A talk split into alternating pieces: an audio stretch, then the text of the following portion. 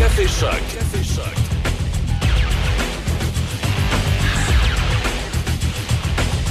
Bon matin, comment ça va? On est euh, jeudi.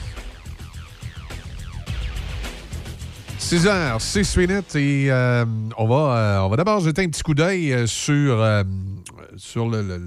météo parce qu'on nous prévoyait une tempête en fin de semaine. Finalement, on nous parle toujours de neige, mais la tempête, là, c'est pas mal terminé.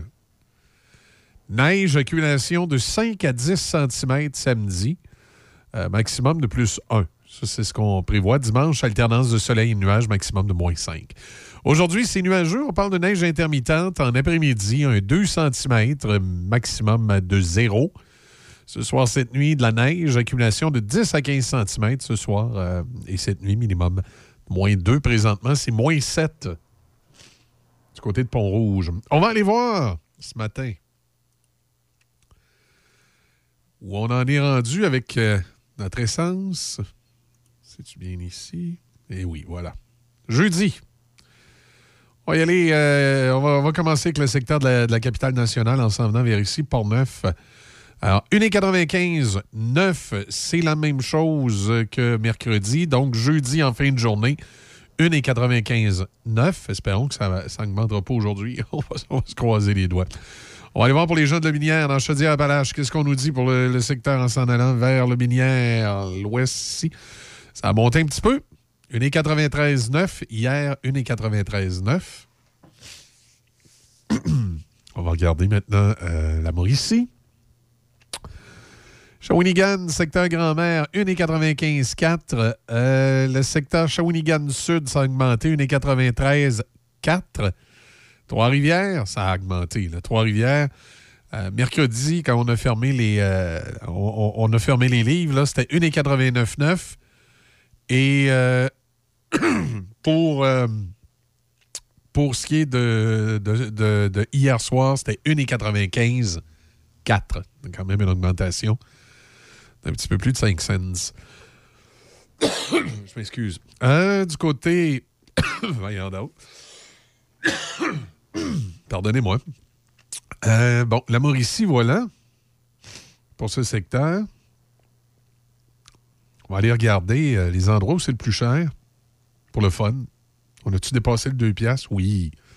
Montréal. 2 le litre. 1,99,9 ou 2,9. Euh, 2 euh, 2,009. Wow. Donc, on est rendu à 2 le litre à Montréal. Est-ce qu'il y a d'autres endroits où on est à 2 le litre? Oui, ça, c'est dans Laurentides, mais c'est près de Montréal. À Saint-Eustache. Euh, Saint-Hyacinthe. Non, je m'excuse. Longueuil. Saint-Hyacinthe, pas loin. 1,98. là. Euh, 2 2 dans le secteur de Longueuil, l'essence. 2 1 à Mirabel. Vous voyez, c'est tout, dans la région de Montréal. C'était la baie James, hein, ou c'était un prix de fou? On va aller voir euh, ce matin où c'est rendu, la baie James. la baie James. 2 2,16 C'était le même prix qu'hier. 2,16 pour faire le plein à la baie James. Ça n'a pas de bon sens. Alors voilà pour euh, le tableau de l'essence de ce matin. Je vous rappelle que c'est 1,95 euh, pour Port-Neuf et 1,93 pour euh, le secteur de, euh, euh, de, Lobinière, qui est les, euh, les derniers prix qui ont été vus affichés hier soir. Est-ce que ça va continuer d'augmenter aujourd'hui? J'espère que non. Là. Sinon, on va atteindre le 2 piastres, comme à Montréal, 2 le litre. Ça veut dire, tu sais, si tu fais le plein, ça te coûte quasiment le double de ce que ça te coûtait avant. Aïe, aïe. Euh, dans les, euh, dans l'actualité euh, ce matin, il y a différentes choses, évidemment. On parle, en- on revient un peu, là, évidemment, à la pandémie. On a bonne confiance qu'on est sur la bonne voie. La pandémie est toujours présente, mais elle s'apparente de plus en plus. On va pouvoir de plus en plus classer la COVID-19 euh, comme, comme la H1N1, comme étant une mauvaise grippe. Les variants sont, euh, euh, sont, sont, sont- beaucoup moindres qui était le, virus virulent à l'origine. Et là, on pense de moins en moins qu'il n'y a rien d'impossible, là, vont nous dire les, les, spécialistes. Mais euh, pour l'instant, il n'y a pas de raison de croire que des, que des mutations du virus pourraient repartir dans l'autre sens. généralement, quand un virus part dans, le sens où il est parti présentement, c'est plutôt rare que ça revienne de l'autre bas. Ça arrive, c'est arrivé avec la grippe espagnole. Il y avait eu une petite resurgence à un moment donné dans les années 50, mais c'est plutôt rare. Plutôt rare. Alors voilà. Le G7 appelle les euh, pays à augmenter leur production. On voudrait que le Canada augmente sa production pétrolière parce que euh, euh, il y a des endroits comme l'Europe, par exemple, où 25 de, de l'essence provenait de la Russie. Donc, on a un manque à gagner. Il faut être réaliste que le Canada ne pourra pas combler tout ça, même s'il aurait les réserves. Euh, parce que c'est au niveau de la production, là. Euh, c'est pas, euh, pas évident. Mais on demande aux pays comme le Canada d'augmenter la production d'essence. Alors, le Canada a, on le sait, de, grandes réserves pétrolières dans l'Ouest et ailleurs. Alors, il nous reste que de les exploiter. Mais là, il y a tout le temps le. Il y a tout le petit côté environnement. Hein. Les, gens qui disent, ben là, écoute, pour l'environnement, on devait, faut, faut, diminuer notre exploitation. Oui, je veux bien croire, mais là, on vient de, est-ce qu'on laisse la Russie fournir en essence le monde? Euh, moi, je pense qu'il faut être intelligent. Oui, c'est important l'environnement, mais c'est parce que ce n'est pas nous autres qui, euh, qui fournit euh, cette essence-là, ça, ça n'est d'autres qui vont le fournir. Alors, c'est à voir. Jean Charest a lancé sa campagne hier à Calgary. L'ancien premier ministre du Québec, Jean Charest, a promis jeudi soir aux militants conservateurs de leur livrer un gouvernement s'il est choisi comme chef de la formation. Il a fait également une entrevue fort intéressante avec Mario Dumont. Si vous avez l'occasion, vous, euh, irez voir ça sur, euh, sur euh, LCN, où on nous parle, bon, il nous parle de, de tout et de beaucoup de choses concernant son passage comme premier ministre au Québec, évidemment. Et euh, ben, ben, c'est fort intéressant. Je vous invite euh, à aller euh, écouter ça si vous en avez l'occasion. Je vous rappelle, nuageux, neige intermittente aujourd'hui, accumulation de 2 cm. On a moins 6 présentement à Pont-Rouge. On fait une pause. On a Richard Séguin qui s'en vient en musique, Vincent Vallière, Louise Attaque. Et on va rattraper Denis Beaumont qui va être là autour de 6h35 ce matin, comme à l'habitude, avec les meilleurs moments de son émission. En présence de symptômes de la COVID-19, comme la toux, la fièvre, le mal de gorge, la perte du goût ou de l'odorat, isolez-vous et faites un test rapide à la maison. Pour en savoir plus et connaître les consignes d'isolement à respecter pour vous et ceux qui vivent avec vous selon votre résultat de test rapide, consultez québec.ca isolement. On continue de se protéger. Un message du gouvernement du Québec. Une nouvelle succursale Sushi Shop ouvre bientôt ses portes à Sainte-Catherine de la Jacques-Cartier. Plusieurs postes sont à combler, gérant, assistant gérant et préposé au comptoir. Postulez dès maintenant chez Sushi Shop Sainte-Catherine via emploi le groupe ou au 88 657 5962 poste 204 88 657 5962 poste 204. Entrepreneur de la région de Portneuf, vous voulez adopter une technologie propre mais n'avez pas les moyens? Vous souhaitez intégrer des pratiques d'affaires éco-responsables à votre entreprise mais ne savez comment y arriver? Le Fonds EcoLeader peut vous aider. Le Fonds EcoLeader, c'est une solution de financement, un réseau d'experts en développement durable, une agente EcoLeader pour vous accompagner. Que ce soit pour réduire vos factures d'énergie, attirer la main-d'œuvre, encourager l'innovation ou accroître votre impact positif sur l'environnement. Toutes les raisons sont bonnes pour amorcer un virage vert. Pour en savoir plus, visiter le fonds ecoleader.ca. Café Choc. On se lève du bon pied avec Michel Cloutier et Déby Corriveau. Café Choc 88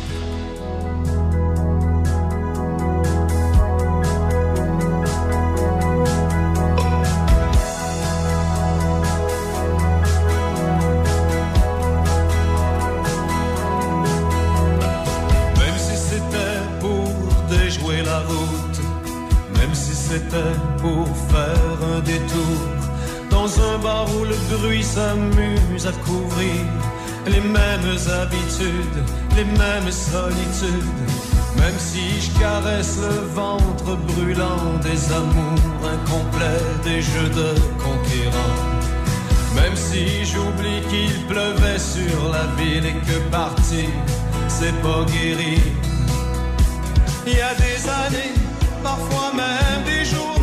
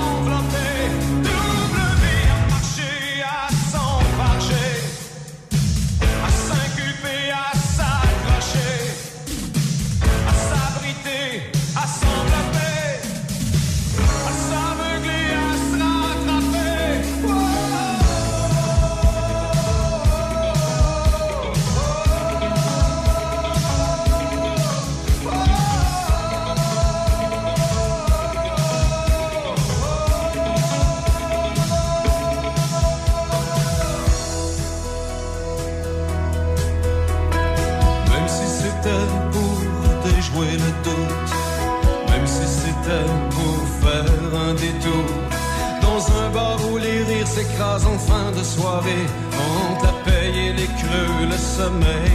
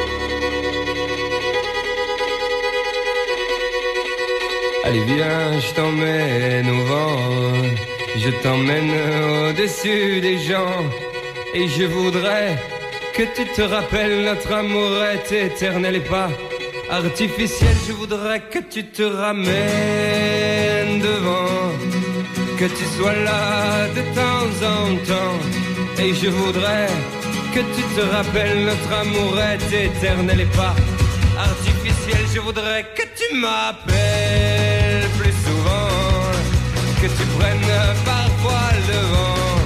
Et je voudrais tu te rappelles notre amour est éternel et pas artificiel. Je voudrais que tu sois celle que j'entends. Allez viens, je t'emmène au-dessus des gens. Et je voudrais que tu te rappelles notre amour est éternel, artificiel.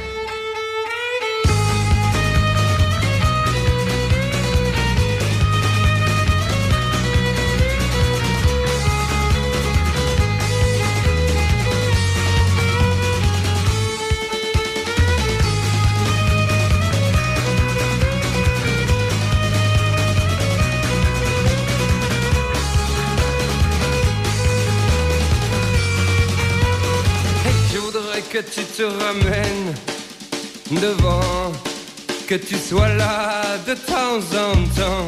Et je voudrais que tu te rappelles notre amour est éternel et pas artificiel. Je voudrais que tu te ramènes devant, que tu sois là de temps en temps.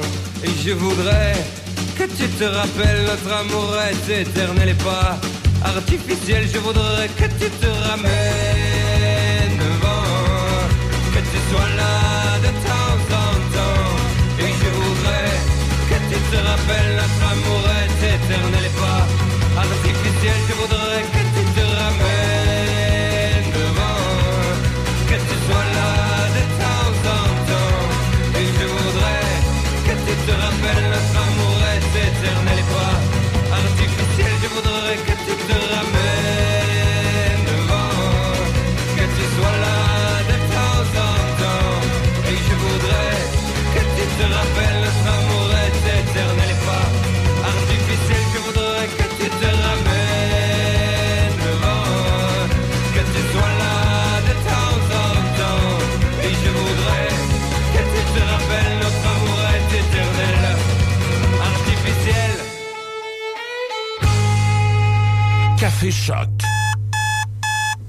se lève du bon pied avec Michel Cloutier et Déby Corriveau. Café Choc 88.7. Améliorez les résultats de votre entreprise en adoptant de nouvelles stratégies et technologies numériques. Accédez à des conseils d'experts et demandez jusqu'à 15 000 en subvention à canada.ca adoption-numérique. Un message du gouvernement du Canada. Déroule pour gagner est de retour chez Tim et vous gagnez chaque fois. Vous pourriez même remporter Une escapade dans un Hilton? Wow! Pour combien de nuits? Six! Oh yeah! Wouhou! Avec des millions de prix à gagner, célébrez et déroulez sur l'appli Tim dès aujourd'hui. Aucun achat requis, au Canada seulement. Un règlement s'applique. Consultez l'appli Tim pour tous les détails. Développez vos activités commerciales en ligne en créant votre vitrine numérique avec des outils simples, appuyés par un conseiller en commerce électronique. Demandez jusqu'à 2400 dollars en subvention à canada.ca baroblique adoption-numérique. Un message du gouvernement du Canada. Patrick Bourson et toute son équipe de la boulangerie-pâtisserie-chocolaterie chez Alexandre vous souhaitent un bon matin avec ses merveilleux poissons pur beurre, ses délicieuses chocolatines, toutes ses succulentes viennoiseries ainsi que tous ses pains variés. La boulangerie-pâtisserie-chocolaterie chez Alexandre tient à remercier ses fidèles clients pour leur soutien moral et financier.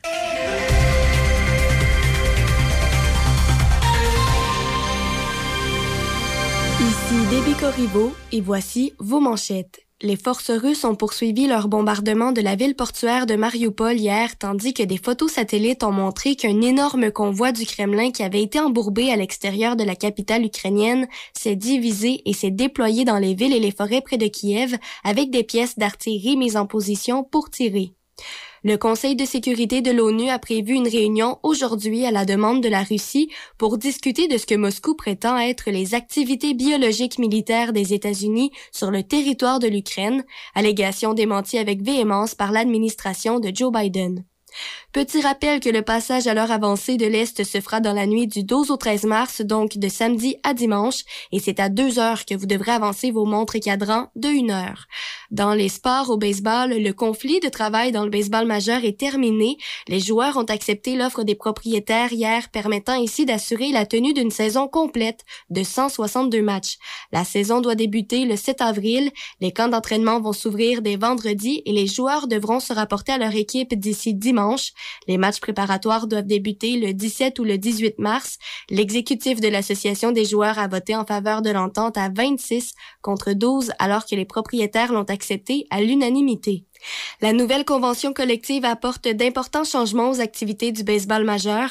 D'abord, le frappeur désigné universel sera implanté et donc imposé dans la nationale. Puis, le format des séries éliminatoires passera de 10 à 12 équipes. Les deux meilleures formations de chaque division seront qualifiées.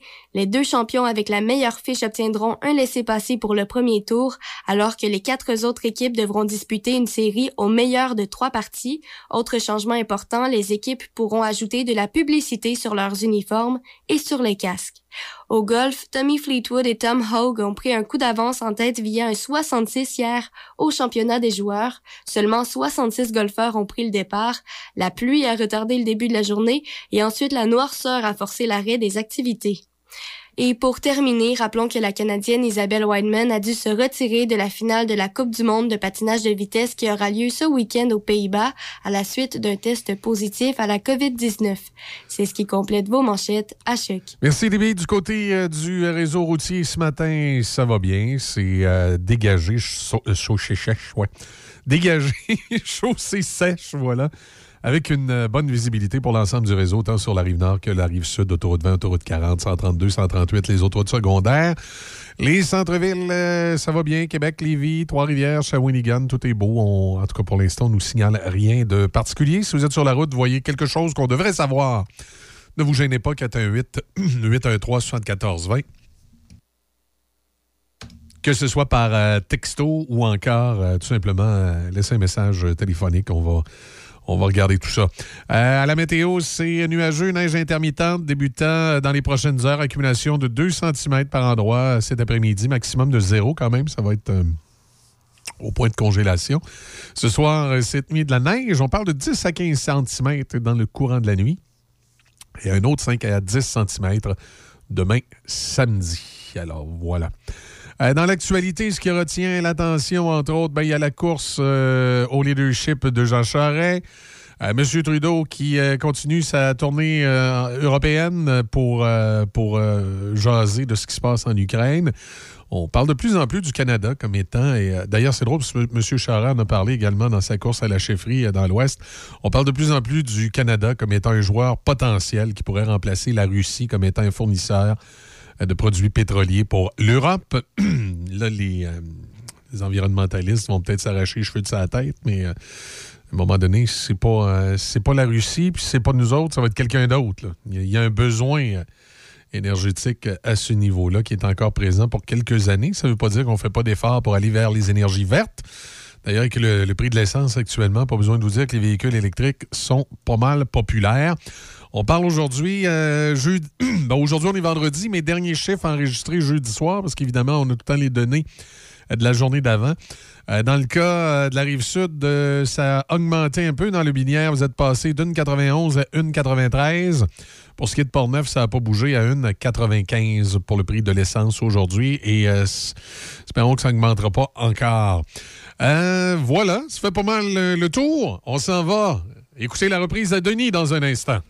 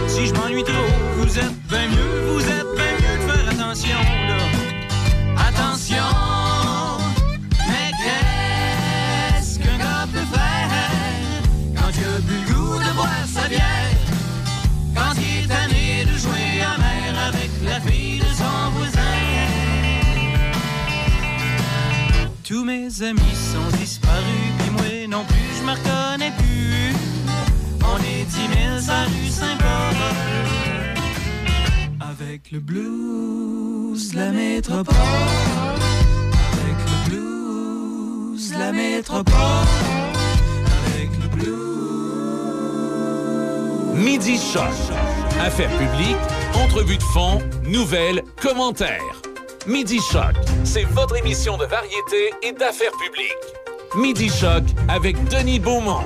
Ce midi sur Choc 88 5.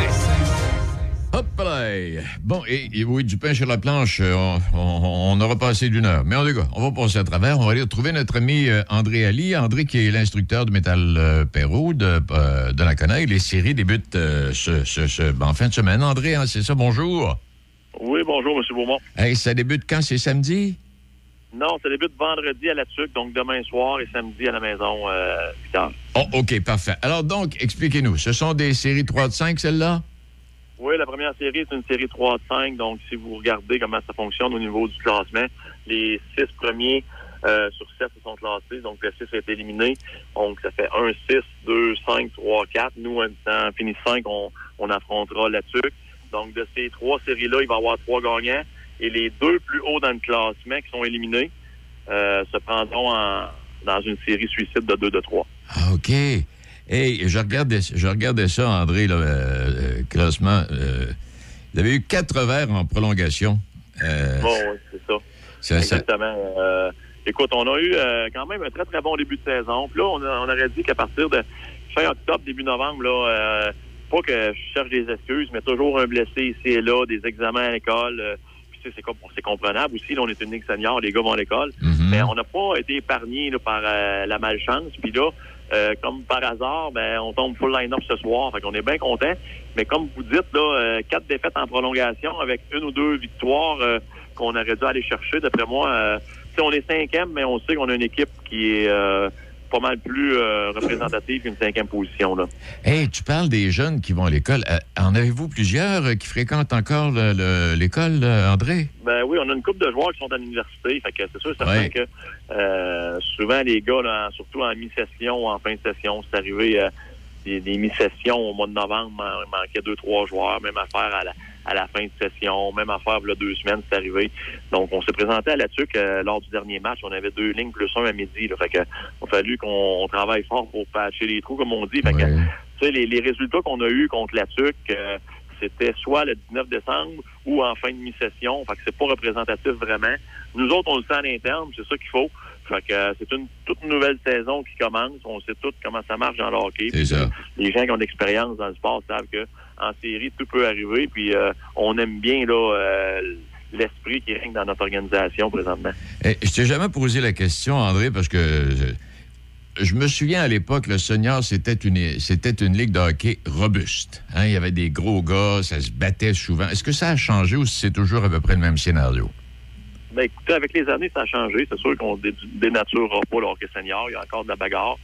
Mais euh, le jeu est rendu euh, tellement rapide. Puis si on regarde tous les nouveaux joueurs qui arrivent du junior majeur, si on prend dans mon temps que je jouais, là, euh, dans les années 90, 95, ben, dans le junior, on avait le droit de se battre. Là, maintenant, les bagarres, euh, c'est suspendu, automatique ou whatever. Fait que ça fait en sorte qu'il y a moins de jeunes qui arrivent qui ont cette mentalité-là. Donc, si on regarde tous les bagarreurs de notre circuit, c'est des gars d'au-dessus d'une trentaine d'années. Fait que euh, c'est sûr certain que euh, le produit a diminué, mais non, l'ADN n'a pas changé. Il y a encore des combats, mais c'est- moins fréquent quand même. Mais le jeu est très rapide, puis c'est un très, très bon calibre. Là. Hey, euh, pendant que tu dis ça, euh, t'as évolué dans la Ligue junior majeure du Québec, André, toi? Ouais, j'ai joué une saison. Après ça, j'ai joué deux autres saisons à- dans le junior 3A, après ça, universitaire, puis tout et tout. Là. Bon, c'est, un beau profil de carrière. euh, euh, beau Ouais, profil de carrière. Je me souviens dans le temps, dans mes premières années seniors, on jouait à Pont-Rouge. Et dans ces, temps, dans ces temps-là, dans les années 96, il y avait le fameux Marc Bro. Ah oui. Et euh, moi, j'arrivais du, j'arrivais du junior. J'étais vraiment intimidé. Puis, euh, tu sais, c'est- c'était dans le temps que la Ligue n'était pas fédérée. Ça, jouait pas, ça jouait pas de visière. Il n'y avait pas trop, trop de règlements. Les gars pouvaient se battre trois fois par game. Ça a vraiment changé depuis ce temps-là. là. Mais bref, euh, j'ai des, bons, des très bons souvenirs d'avoir été joueur à Pont-Rouge. Tu, évo- évoluais avec qui à ce moment-là? J'ai évolué avec, euh, j'ai évolué pour Bécancourt, j'ai évolué pour Louisville aussi à l'époque. fait que, euh, après ça, j'ai évolué à Asbestos, Stepford Mines, Rivière-du-Loup, Saguenay. Tout ça pour dire que, c'est sûr et certain que si on compare le hockey senior d'aujourd'hui à celui des années 90, puis même des années 80, les gens qui sont un petit peu plus vieux, c'est sûr et certain que c'est complètement différent, mais ça reste que c'est du très, très bon hockey pareil. Oh oui, on s'entend bien. Parce que quand tu parles de Mike, à un moment donné, je parlais avec lui en prenant une bière. Puis là, on se racontait des événements, tu sais, bon, etc. Puis là, à un moment donné, euh, Mike racontait, il dit, là, un moment donné, j'arrivais à mise au jeu, puis je mettais la main sur l'épaule de mon gars à côté de moi, puis je disais, c'est-tu tout de suite? Ben non, ça en attend un peu. oh, c'était... euh, souvent, là, les gars d'un warm-up, ça, ça le disait, puis euh, c'était pas trop long que les gars volaient. Donc, André, ça commence en fin de semaine. 3 de 5. Vous êtes contre la TUC et vous allez jouer votre premier match samedi à domicile, vous, là. En fait, votre deuxième match samedi à domicile. Ouais. C'est ça, c'est ça. Donc, vendredi, demain, à la Turque et samedi, on invite toute la région de Pont-Neuf à venir nous encourager à pleine capacité. Ben, je l'espère bien, Tabarouette. Hey, merci infiniment, André. Oui, j'y vais. C'est- officiel que je vais, euh, je vais suivre les séries. Ça, c'est sûr, sûr, sûr. Bon, ben, excellent. Fait que je vous remercie beaucoup. Salut! Bonne journée, au revoir. Au revoir. André Ali, qui est l'entraîneur du Métal Perrault. Oui, Mike, il racontait ça. Il dit Tu mettais, tu te regardais dans la face, tu mettais la main sur l'épaule. Il dit de suite, ben non, tantôt. C'est bon hockey, comme dans le temps. Comme dans le temps de Toe Blake puis des Shore. Bon, Exact. comme dans le temps. et donc, euh, dans, ces séries commencent et par la suite, les trois gagnants de, de, de- de leur ronde vont se classer automatiquement pour les demi-finales. Et la quatrième équipe à faire partie de ces demi-finales sera déterminée par un affrontement 2 de 3 entre les deux équipes qui ont eu la meilleure fiche parmi les trois équipes perdantes. On, on fait ça parce que, là, en raison de la pandémie, il y a des matchs qui ont été éliminés. Alors, euh, c'est ça. Première partie locale, c'est à 20h, c'est le deuxième match. Ils jouent à La vendredi et à Donnacona euh, samedi. Pendant ce temps-là, du côté de la rive sud, on a, un scénario qui, euh, qui ressemble à ça également, mais on a modifié là aussi. En raison de la saison écourtée, on tient compte du pourcentage de points amassés par chaque équipe, étant donné que chacune des équipes ne jouera pas le même nombre de matchs. Alors, euh, on y était avec le pourcentage. Ça change absolument rien du côté des mercenaires de Lobinière, qui euh, termine toujours donc euh, au premier rang. Alors, ça, c'est réglé et ça commence en fin de semaine là aussi. On va aller retrouver Gaston et euh, juste un petit mot, on aura peut-être l'occasion d'y revenir, soit aujourd'hui ou au cours de la semaine prochaine. Saint-Augustin n'a plus aucun terrain industriel à vendre. Grosse expansion de ce côté-là. Gaston, bonjour. Ah oui, Hey, bonjour. ça, ça- ça fait des terrains, cela, là. Oui, puis remarque que moi aussi, j'ai aucun terrain industriel à vendre. Bon, mais écoute. Alors, ils iront s'installer ailleurs. Non, mais c'est c'est un fait, hein? Quand, tu dis ça, euh, on, on pourrait s'en reparler, mais euh, j'ai eu vent à un moment donné de- d'entreprises qui, qui se cherchaient des terrains, mais des terrains avec une avec une grande capacité, euh, beaucoup, de, de- de- de- de- beaucoup de surface de terrain. Oui. Va- cherche dans la ville de Québec, puis dans la ville de Lévis, puis tu n'en as pas beaucoup. Oh non, non, non, non. C'est euh, sûr. Quand tu euh, as besoin de 75 100 000 pieds carrés, tu es capable. Mais quand tu cherches euh, 500 000, 400 000, tu n'as pas. Je sais pas. Je sais pas. euh, je vais- je vais vérifier à Saint-Raymond. Je sais que le parc industriel à Saint-Raymond, le parc industriel numéro 2, est, est en pleine expansion. Ils ont accueilli plusieurs entreprises. Ce sont des petites et moyennes. Il n'y a pas de, de gigantesques entreprises là, comme on retrouve à Saint-Augustin. Parce que je ne sais pas si tu te souviens, euh, Gaston, quand on circule sur la 40, puis on, on traverse le parc industriel. Là, maintenant, on voit les bâtisses Ouais. puis tout ça. Mais quand tu visites le parc industriel de l'intérieur, Ouais. il y a du monde là en démon. Ah ouais, oui, j'avais déjà été, moi, chez Garneau. Ouais. Tu sais, Garneau, ça a commencé avec. euh, c'était simple, je sais. J'étais l'animateur de, de- de la cérémonie de présentation d'ouverture, puis c'était très modeste. Mais aujourd'hui, quand tu t'en vas d'un bout à l'autre, là, il y a besoin de faire beau là, si tu passes par l'extérieur parce que ça a grossi un peu. Yes. Oui. Voilà, ben nous, aujourd'hui, on va parler de numérique. Ah, ben, tiens, On oui va donc. parler de virage numérique dans Port-Neuf. Et puis, on a, on a la chance d'avoir avec nous Mme euh, Véronique Langlais, qui est euh, chargée de projet chez euh, Québec Numérique. Bonne journée, Mme Langlais. Bonjour. Madame Langlais, on parle d'un virage numérique euh, dans le territoire de la MRC de Portneuf. Est-ce que ça veut dire que particulièrement la MRC de Portneuf est, est- est- est- est pas à point dans ce côté-là? Ben, je vous dirais en fait que le virage numérique, la transformation numérique, elle se fait vraiment partout au Québec. Donc, euh, c'est pas seulement la MRC de Portneuf, je pense, qui euh, euh, entame ce processus-là, mais vraiment toute la province du Québec. Oui. Mais, mais pourquoi, pourquoi parler d'un virage numérique? Parce que ça fait quand même on peut dire quoi, 30 à 40, certainement une quarantaine d'années là, que bon, on s'est commencé à s'initier, on n'a plus les factures papier comme on avait en allant à l'épicerie ou au dépanneur dans le temps. on n'est pas encore allé assez loin? Je pense qu'il y a des habitudes qui restent hein, euh, malgré la pandémie. En fait, la pandémie nous l'a montré que euh, malgré le fait qu'on pense que la transformation numérique est acquise dans certaines entreprises, euh, il a fallu faire beaucoup d'efforts là, quand les gens ne pouvaient plus entrer dans les commerces, qu'il fallait vraiment se dépêcher en fait là, à être sur le web, à créer des boutiques en ligne, à numériser en fait sa documentation. Donc, on se rend bien compte que c'est encore nécessaire de faire cette, cette transformation numérique là et que c'est pas tout le monde là, qui a mis en place les, bons outils pour pouvoir est-ce qu'il y a un type d'entreprise qui sont plus en retard que d'autres?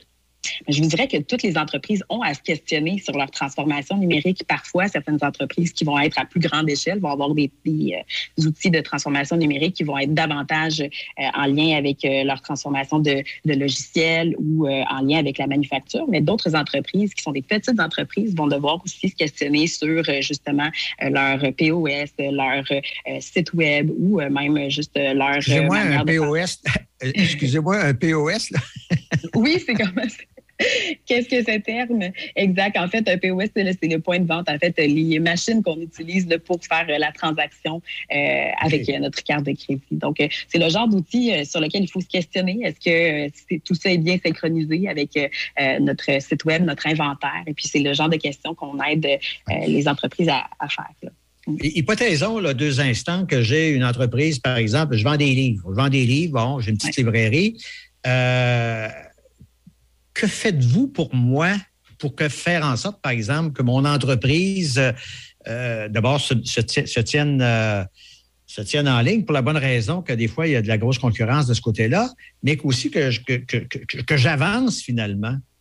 Oui, absolument. Je pense que c'est très important de sensibiliser et de rendre autonomes les entreprises. Donc, vraiment, notre objectif, euh, si par exemple on vous accompagnait dans, dans votre librairie, ben, ce serait de commencer par faire un diagnostic de votre présence en ligne de quoi ça a l'air, sur quel canal vous êtes, puis comment euh, vos tactiques sont mises en place. Est-ce qu'il y a moyen de les améliorer, ces tactiques-là? Puis ensuite, c'est de regarder si cette stratégie-là est intégrée à toutes vos activités.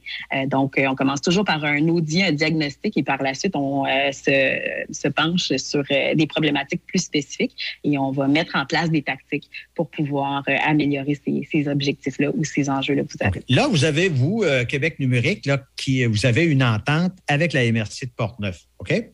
Exact. C'est une entente, euh, il me semble qu'on s'est dit tantôt que ça se terminait à la fin de juillet, c'est ça? Oui, exact.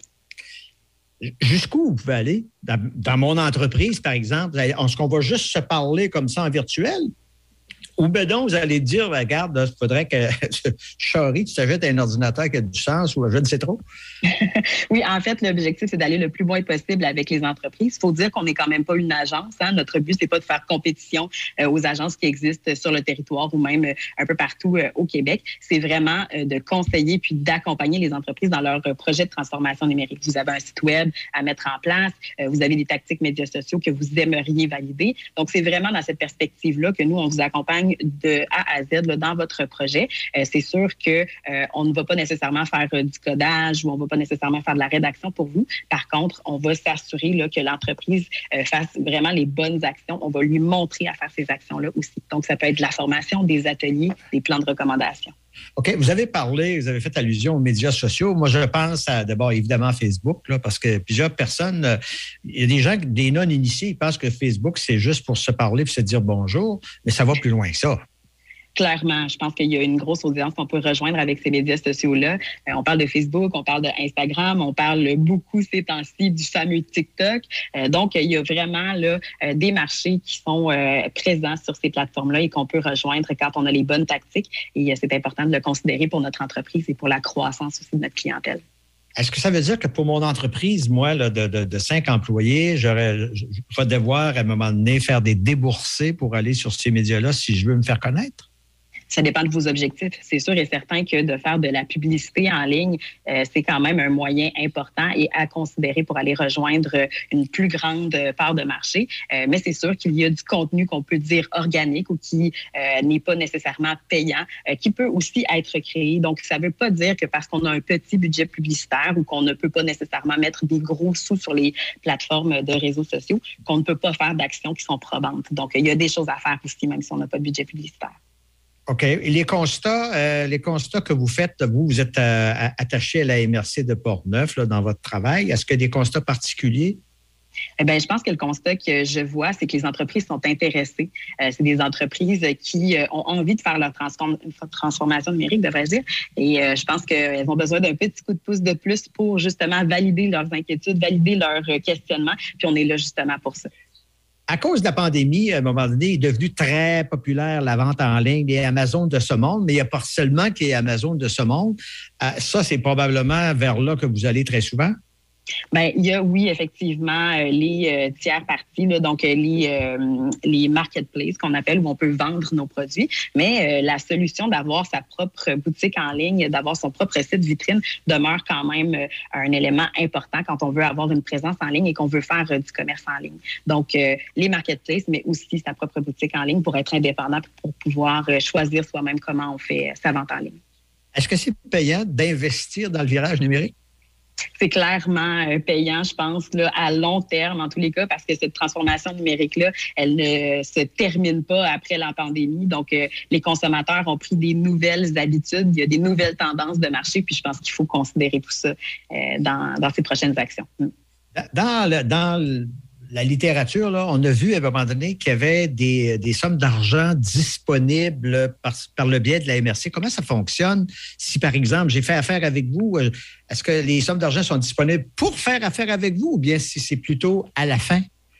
En fait, je vous dirais que de notre côté, chez Québec numérique, on est un organisme à but non lucratif, donc on n'est pas là euh, pour euh, vendre quoi que ce soit. On n'est pas là non plus là, pour euh, pousser la transformation numérique là, dans l'entreprise. On est là vraiment pour accompagner. Et la MRC a eu la très bonne idée d'associer à ce programme-là un financement. Donc, quand on est vraiment intéressé par notre transformation numérique, il y a la possibilité d'avoir un financement. Et via la MRC, on peut valider notre admissibilité avec un processus quand même très, très simple, puis vérifier là, avec les agents de développement comment remplir le formulaire et voir si on a euh, accès à ce financement-là. Je comprends à ce moment-là que si on veut faire affaire avec vous, si par exemple nous écoutons aujourd'hui, je vais peut-être euh, vérifier la chose, je ne communique pas avec vous, je communique avec la MRC. En fait, euh, il y a plusieurs manières de communiquer avec nous, en fait, d'avoir accès euh, au programme d'accompagnement. Vous pouvez communiquer avec la MRC, c'est des gens que vous connaissez qui sont proches de vous, mais il y a la possibilité aussi de se rendre tout simplement sur le site web de Virage Numérique pour pouvoir euh, avoir accès à un formulaire qui vous permet de, vous inscrire et nous, on vous contacte par la suite pour pouvoir avoir accès à ce programme-là. Donc, Virage Numérique, numérique s'écrit qc.com. Est-ce que vos expériences démontrent qu'il y a un avantage très évident de faire le virage? Clairement, je pense qu'il y a des petites actions qui peuvent être faites. Donc, ça signifie que les entreprises n'ont pas nécessairement à se lancer dans une transformation complète euh, de leurs organismes, mais, euh, ils peuvent faire euh, à petits pas des changements qui vont avoir un impact à très long terme.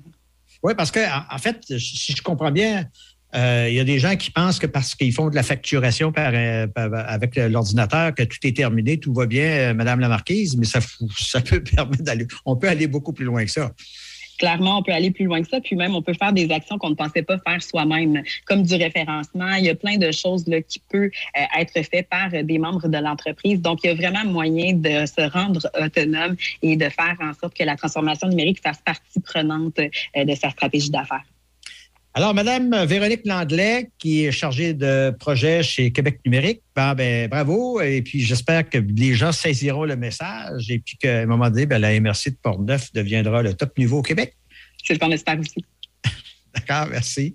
Un grand merci. Euh, je reviens à Denis Beaumont. Ben, merci infiniment. Puis Gaston, passe ça une grosse fin de semaine, tranquille? Euh, euh, bon, ça va être pas si pire. Ah. Pas si pire euh, parce qu'on nous annonce une tempête de neige. on va pelleter. une super tempête de neige. Cependant, quand tu regardes les prévisions de la météo pour d'ici 7, 8, 10 jours, je voyais même ce matin des 8, 9 degrés la semaine prochaine ah dans la région de Québec Ce qui veut dire que probablement que cette neige-là ne restera pas là longtemps. On est dans l'autre versant, Gaston. On est dans l'autre versant. J'espère qu'on est dans l'autre versant parce qu'on aime bien ça, la neige, mais on aime ça capable. Hey, salut, belle fin de semaine et puis à, À la mardi. prochaine. Au revoir. Bye. Bon, on va aller dans un créneau un peu plus euh, tranquille avec Élise. Bonjour à vous, euh, madame. Comment, comment va-t-elle? Ça va très bien. Ouais. Oui. T'as un- un sourire. Qu'est-ce que tu caches, là? Mais non, je- j'écoutais un peu votre émission avant de avant que vous m'appeliez, donc effectivement, je suis plus tranquille. C'était-tu si drôle que ça? Ah, j'ai pris, j'ai eu juste quelques minutes de la fin. Hey, juste- Mais j'ai reconnu la voix. Hey, Élie, juste une petite parenthèse, parce que de la baie vitrée où nos studios sont installés, je vois un monsieur qui est en train de vider sa couverture de neige, là. Et, et il me semble pas attaché, il me semble pas protégé, là. Alors, si jamais vous décidez d'aller enlever la neige sur la toiture, là, portez-vous donc une corde en quelque part, attachez ça après, je sais pas quoi, mais euh, c'est dangereux un peu. important. C'est bien, oui. Hey, dis-moi, ben, où est-ce qu'on est rendu, là, chez vous, là? Euh, on va faire un petit tour à la ferme du Tordieu? Oui, à la ferme du Tarieux, comme à toutes les deux semaines, Oui. euh, on a euh, notre festival international d'humour qui est là. Euh, cette semaine, on a Oussama Fares, Anthony Montreuil et Richardson Zephyr qui vont d'être de la partie. Puis aussi, j'ai, je regardais là, euh, allée zioter le menu des mademoiselles qui, euh, qui s'occupent de, de la cuisine là-bas, puis ils ont une nouvelle fondue au fromage à la bière. Donc, j'imagine qu'en écoutant un show d'humour, ça doit être savoureux. J'imagine. Hey, la, fer- la ferme du Tordieu, là, je m'en vais là, mettons, ce soir, là, je passe par où, moi, là, Élise, là? Euh, c'est super facile, en fait. C'est, euh, on sort à Saint-Anne-de-la-Pérade, puis la grange, la ferme du Tarieux, c'est une grosse grange rouge. Ah, OK. Elle est direct devant la sortie. OK, oui, oui, je sais Euh, ce que on tu veux peut- dire. On peut pas la rater, fait que Exact. on, on sort à Saint-Anne, puis on tombe dessus. Exact. Hey, demain, à la bibliothèque Notre-Dame du Mont-Carmel. Oui, on appelle le printemps. Euh, donc, euh, demain, à Mont-Carmel, là, on, on a un atelier de la brouette d'agriculture urbaine. et Oh, c'est bon, ça, oui. Oui, oui, c'est bon, ça. ils ont une super expertise. puis C'est un atelier sur réussir ses semis. Donc, euh, là, c'est le temps de s'y mettre euh, présentement. Donc, euh, c'est un, un atelier qui avait été reporté. Là, donc, on, on la reprend là, ce samedi à 10 h à Notre-Dame-du-Mont-Carmel. On appelle la bibliothèque pour réserver notre place. Puis, avec les mesures, il y a de plus en plus de place. Donc, avec le, le- justement l'ouverture des mesures, fait qu'on on peut avoir des plus grands groupes. Donc, c'est à ne pas manquer. Et dimanche matin, on va raconter l'histoire de euh, Saint-Stanislas.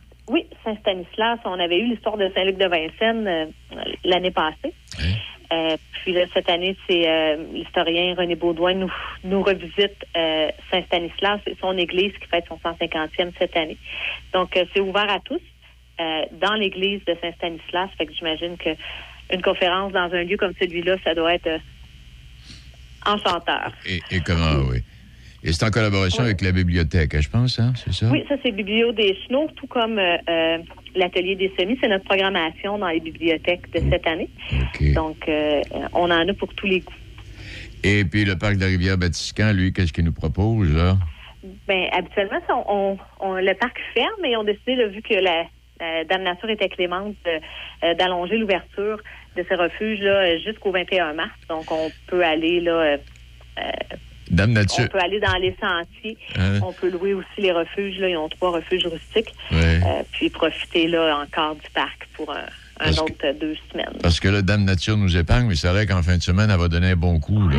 Il paraît qu'on va y goûter. hein. Moi, je suis soulagée. C'est samedi, ma fille a sa première compétition de patin dimanche. Ah, Mando. J'espérais que ça tombe pas dimanche, puis j'ai été euh, exaucée. Parce Hey. qu'avec la pandémie, là, Oui. ça a été long. Hey, euh, Élise, en terminant, est-ce que vous avez trouvé vos, euh, vos photographes, là, puis vos photos, là, pour le- le- le- l'espèce de projet mural? Euh, on a étiré, en fait, Ah, euh, de deux semaines euh, l'appel pour les murales. Donc, si quelqu'un veut nous proposer là, des, des, des, des murales, en fait, là, un, projet pour la murale de Saint-Anne-de-la-Pérade, on est encore en appel là, de candidature. Et ils communiquent avec vous à ce moment-là, Élise? Oui, ils peuvent communiquer directement avec moi à la MRC des Chenaux, là, puis je leur donnerai là, la marche à suivre, puis euh, à quel endroit voir les documents, où, où ils peuvent aller sur le site aussi de la MRC. là. Puis euh, tout est là, fait qu'ils ont encore euh, jusqu'au eux aussi jusqu'au 21 mars. euh, pour on rajoute un deux semaines en tout cas. Bon, ben, c'est bien. Hey, je te dis merci pour toutes ces informations. Puis les gens qui vont faire un petit tour dans le coin, ben, gênez-vous pas, là, que ce soit Non, samedi on a de quoi, ou puis ouais. plus les programmations d'été commencent à rentrer, là, on va avoir un bel, un bel été aussi. Fait on va en avoir encore plein à se dire. Hey, en tout cas, j'espère qu'il n'y aura pas trop de neige à Sainte-Anne euh, au cours de la fin de semaine. On, va- on s'en reparlera la semaine prochaine si on a un contre comment ça sera passé. Oui, on va, euh, on va se déblayer un chemin. Parfait. Parfait, madame. Le, sen- le sentier de neige avec les classelles. Hey, salut à toi, belle fin de semaine, et puis à, à jeudi, euh, Élise. Oui, on se revoit jeudi. Au Bye bye. revoir. Au revoir. Choc. Le son des classiques. Dans Portneuf et Lobinière. Choc. 88 7.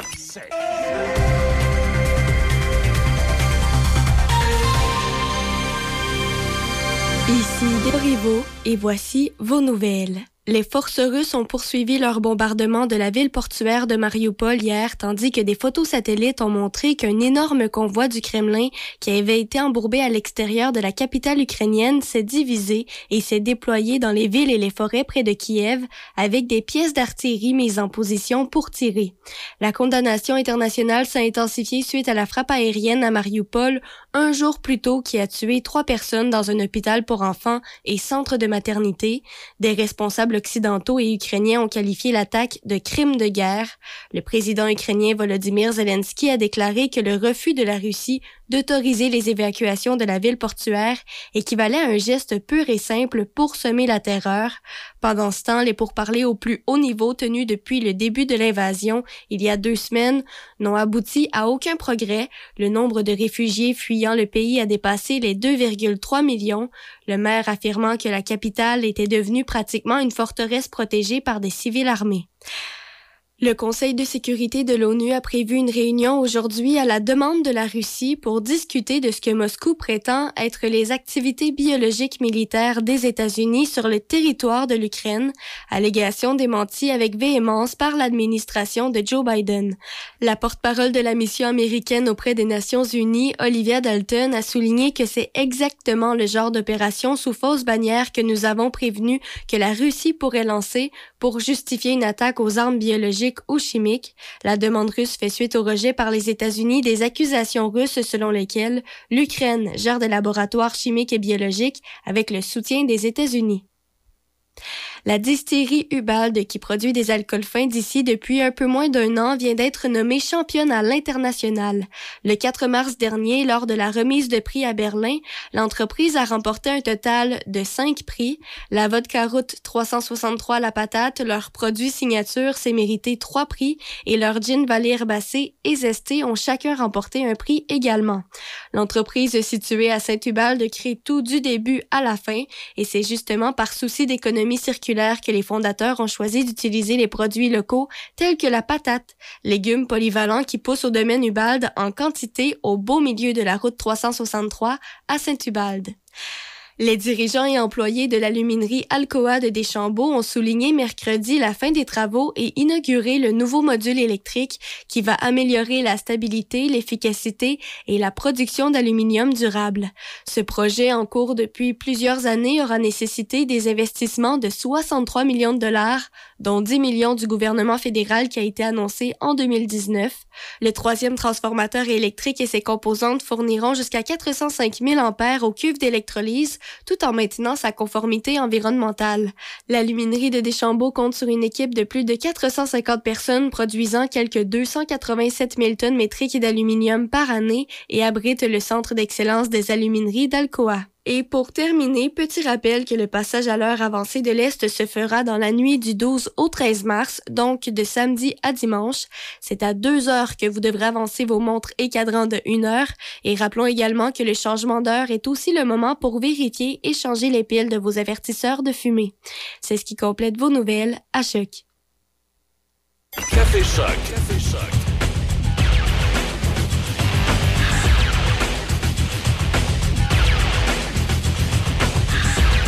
Il est 7h, 5 minutes. Bienvenue dans Café Choc, édition de ce vendredi. Ah, le vendredi, c'est toujours la, journée de la semaine la plus agréable. On va faire notre tournée euh, comme on a l'habitude de, le faire avec notre nouveauté. Hein. Je, je disais ça en début de semaine. Euh, il y a quelques années, on, commence toujours à la radio no- notre premier quart d'heure, souvent après les nouvelles, de la même façon.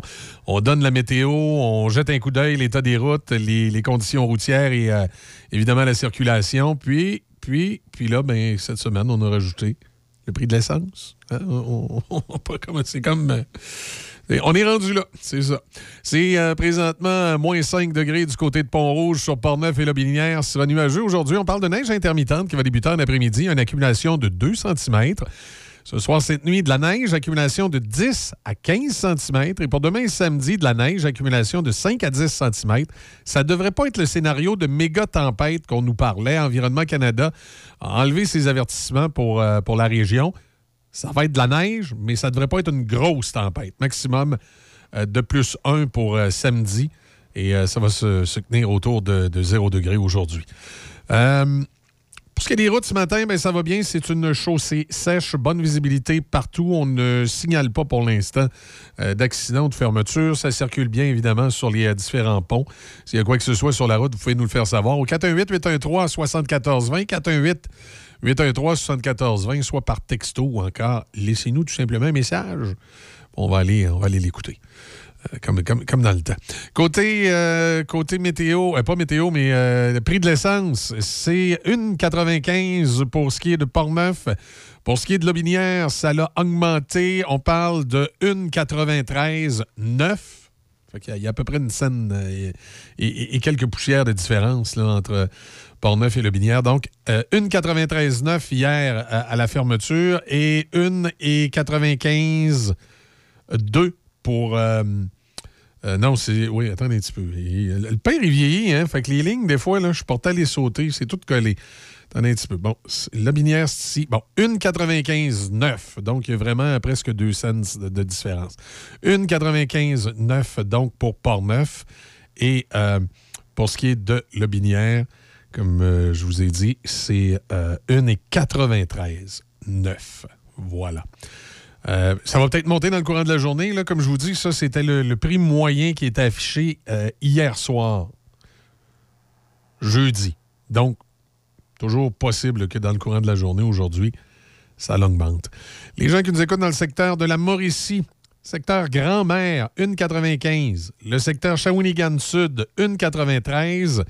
Et euh, le secteur euh, de Trois-Rivières et euh, à l'ouest, c'est 1,95,4 qui est le, dernier prix de l'essence qui a été vu. Alors voilà.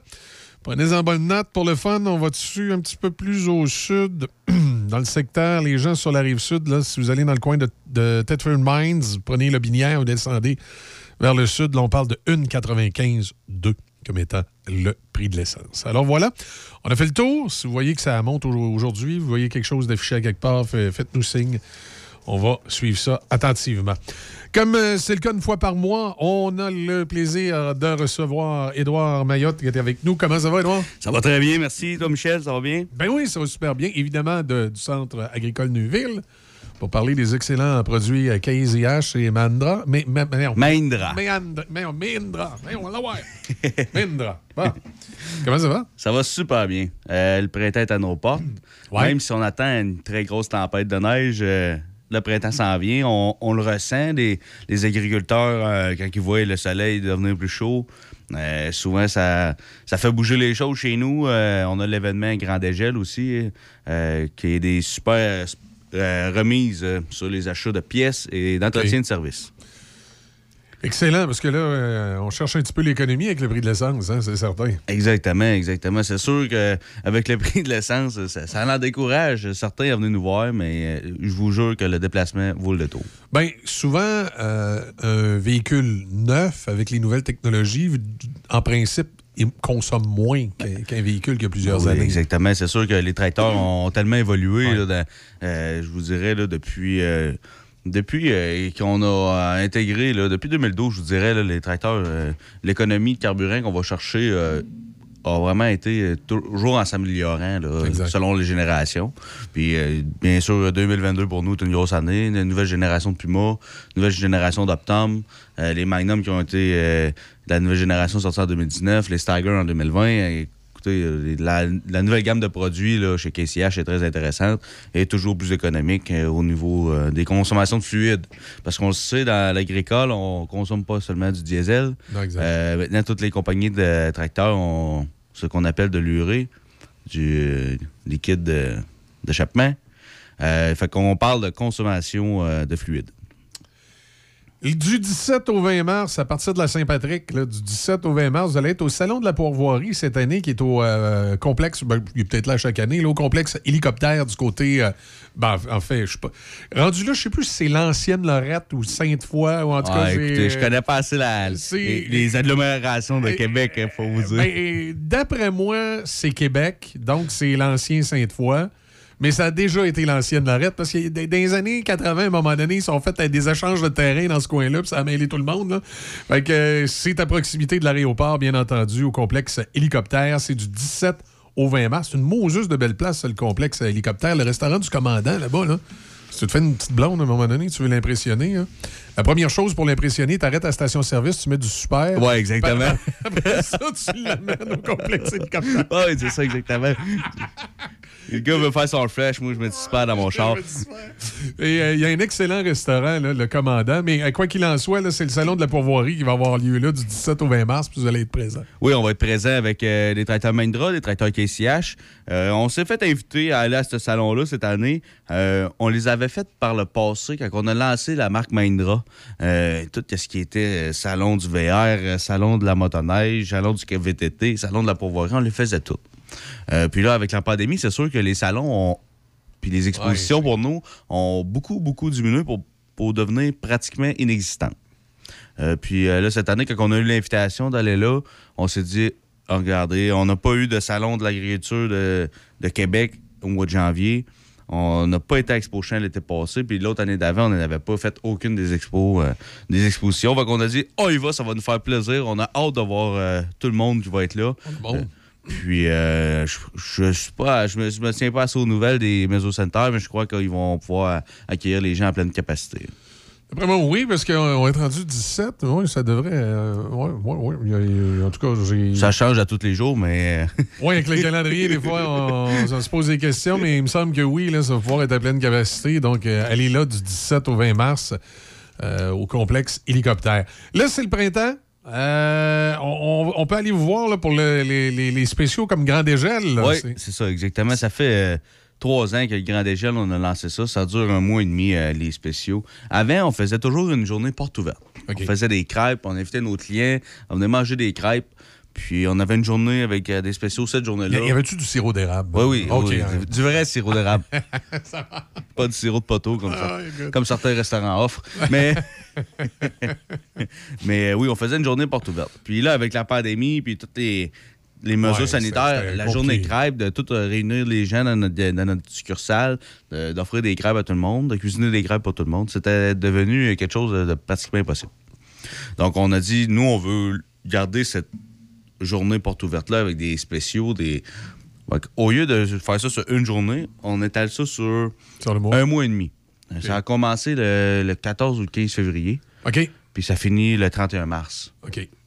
Donc, ça fait déjà euh, trois semaines que c'est entamé. Comme ça, les gens sont ont pas nécessairement une journée en- obligatoire de venir. Ça étale l'achalandage sur plusieurs semaines.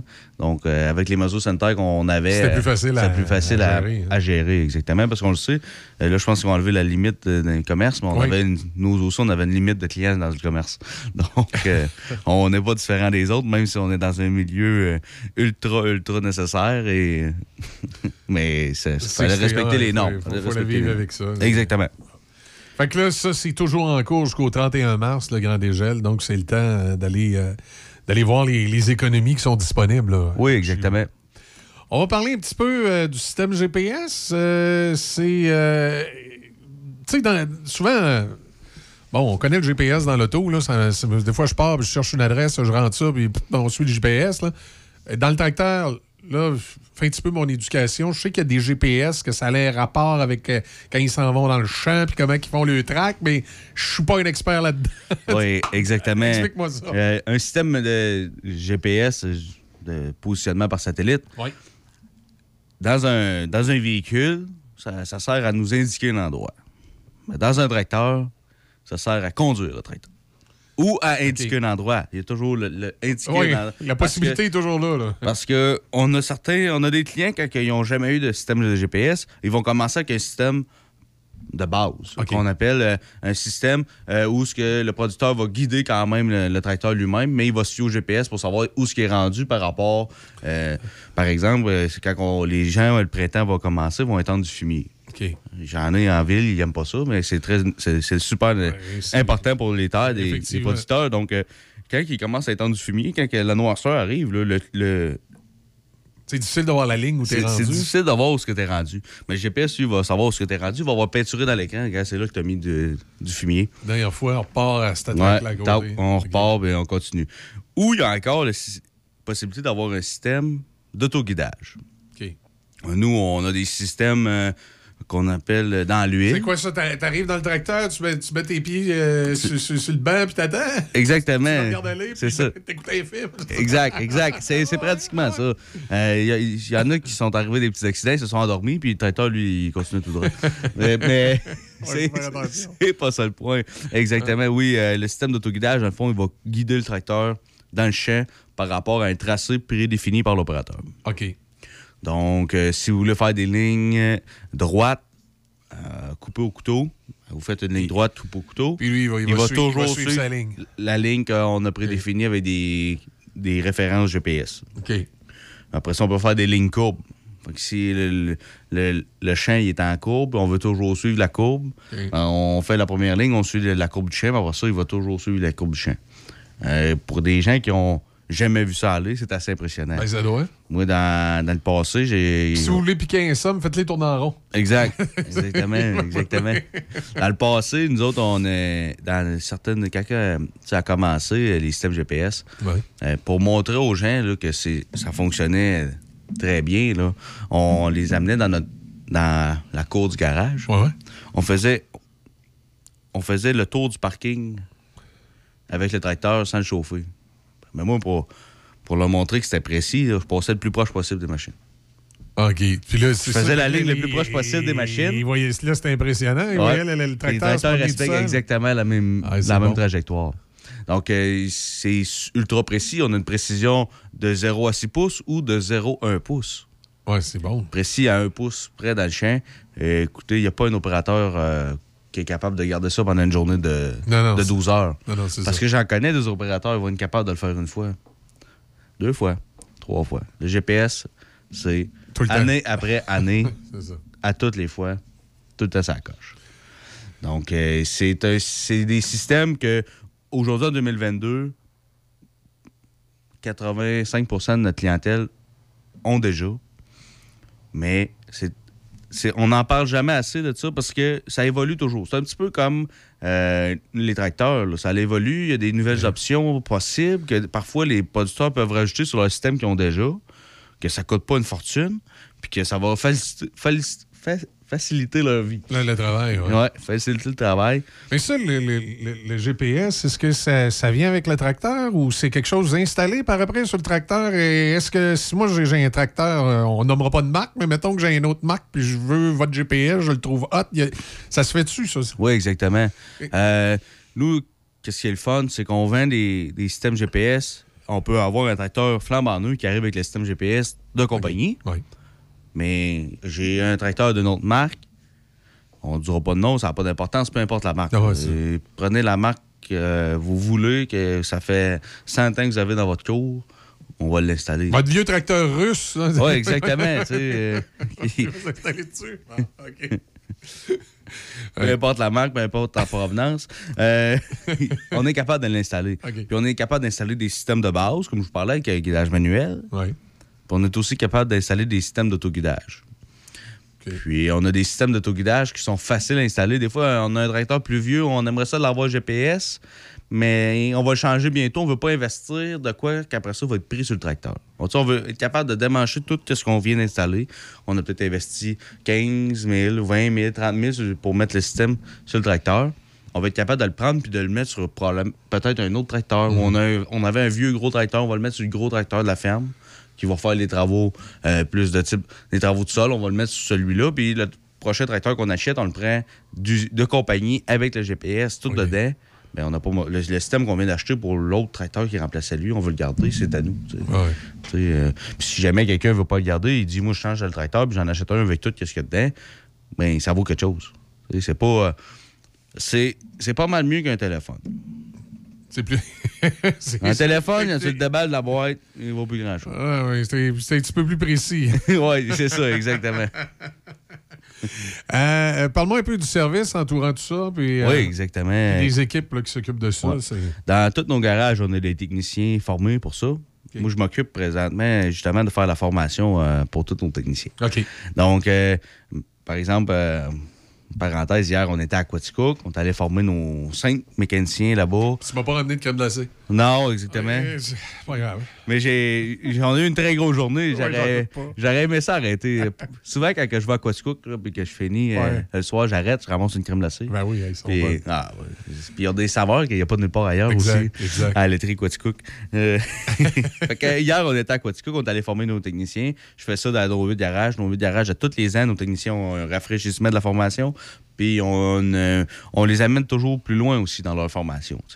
Euh, les techniciens, la première année qu'on a commencé à les former, on ne pouvait pas leur montrer de A à Z.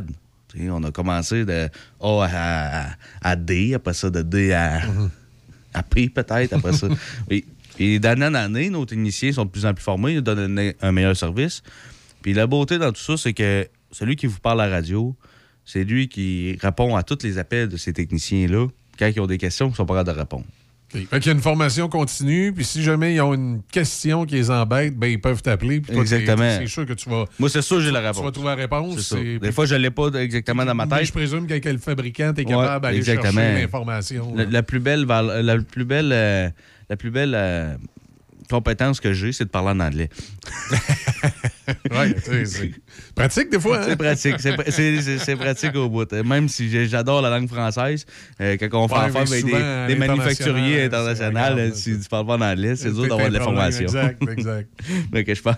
Fait que si les mécaniciens ont des problèmes, qu'ils ne trouvent pas la solution ou qu'ils ils ont de la difficulté à résoudre le problème à 100% ils vont m'appeler. On va, si j'ai la solution, on va trouver la solution.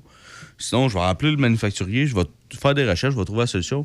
Puis si jamais, on- au téléphone, on ne peut pas régler le problème, ben, le gaz n'est pas encore assez cher pour pas qu'on vienne vous dépanner. Allez voir. C'est ça.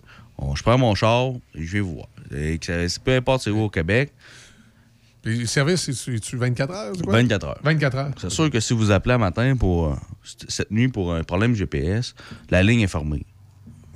Parce que le GPS, l'hiver, c'est rare que ça arrive. Que la ligne est fermée. Mais quand, la- elle est, la- euh, quand le premier gars avec son, son cultivateur, son vibroculteur euh, sort dans le champ puis qu'il fait lever la poussière, la ligne elle tombe ouverte. Elle est ouverte, puis là, c'est Exact. 24 heures sur 24. 24 heures sur 24 jusqu'à temps que la dernière batteuse s'est serrée. Bon. C'est d'un bout à l'autre. euh, De... ben, souvent, ça commence. euh, L'année passée, ça a commencé. le- J'ai des clients qui ont commencé le 14 avril. Je veux pas euh, frayer personne avec ça, mais il y a de- Mais quand, quand- quand c'est hâtif, ben, C'est ça, exact. pas? Le 14 avril, j'en ai un qui ça- plantait du maïs. Eh boy! Puis j'en ai un qui a planté du blé le 5 avril. Tu me disais qu'à Quaticook, hier, là, euh, la, la seule neige que tu aurais trouvée, c'était la crème glacée. Là. Il- Pratiquement, oui. Euh, Il en restait un petit peu dans les montagnes, mais je voyais beaucoup des, des champs, là, euh, plus de neige du tout dedans. Ah ouais. là, c'est- ça ça m'a ça m'a réveillé, ça m'a craqué pour le printemps. J'ai ouais? ça m'a- j'ai aimé ça, voir ça. moi. Là, il parle d'une tempête de neige en fin de semaine. Je suis bien content. Je vais pouvoir peut-être sortir mon skidoo une dernière fois, mais Mais non, mais mais quand le mois de mars arrive, effectivement, on a hâte au printemps, on commence à penser ça. à ça. C'est le temps des euh, sucres, c'est- le temps peut-être de vérifier l'équipement, comme tu dis. Oui, hein. Profiter, euh, comment, le grand dégel, appelez? le Profiter, grand dégel, oui. Tu sais, euh, peut-être vérifier son équipement, je suis prêt pour l'été. Ah, y a-tu de quoi? Ah, c'est vrai. Quand acheter j'ai- les huiles, il fallait les Ah ouais, d'huile, les mais fils. C'est vrai, quand j'ai serré le tracteur l'année passée, il y avait telle telle affaire, il fallait que je fasse, j'ai dit je le ferai au printemps. C'est ça, tu exactement. C'est le temps. Parce que là, on est au mois de mars. euh, Quand on attend au mois d'avril, puis que. Ça peut être juste, comme dit on- tantôt, on est 14. prêt. On est prêt à, à travailler dans le champ, puis qu'on a oublié de faire euh, tel. euh, On avait brisé euh, Ouais. une pointe. Une pointe, c'est sur le cultivateur ou sur le, vibro. la- L'année d'avant, il faut que j'aille la réparer. C'est ça, t'as pas le choix. Tu commences en réparant en place de de préparer d'avance. Quand c'est prêt, tu tournes la clé, on s'en va, on descend l'outil à terre, on travaille, puis on, on, va, on va préparer le terrain parce qu'on le sait. Une, une journée au printemps signifie souvent une semaine plus tard à l'automne. Exact. Donc, euh, sur ce, je vous souhaite une très belle journée. On se dit au mois prochain? Au mois prochain, oui, on va se revoir au mois d'avril. Ouais. D'ici là, on ne se découvre pas d'un fil. Non, c'est ça. Exactement. Salut, Edouard. Merci. On, on va, on invite les gens à aller vous voir du 17 au 20 mars, on rappelle, au Salon de la Pourvoirie, au complexe hélicoptère, là, à côté de, de la On va être là. Excellent. Merci, bonne journée.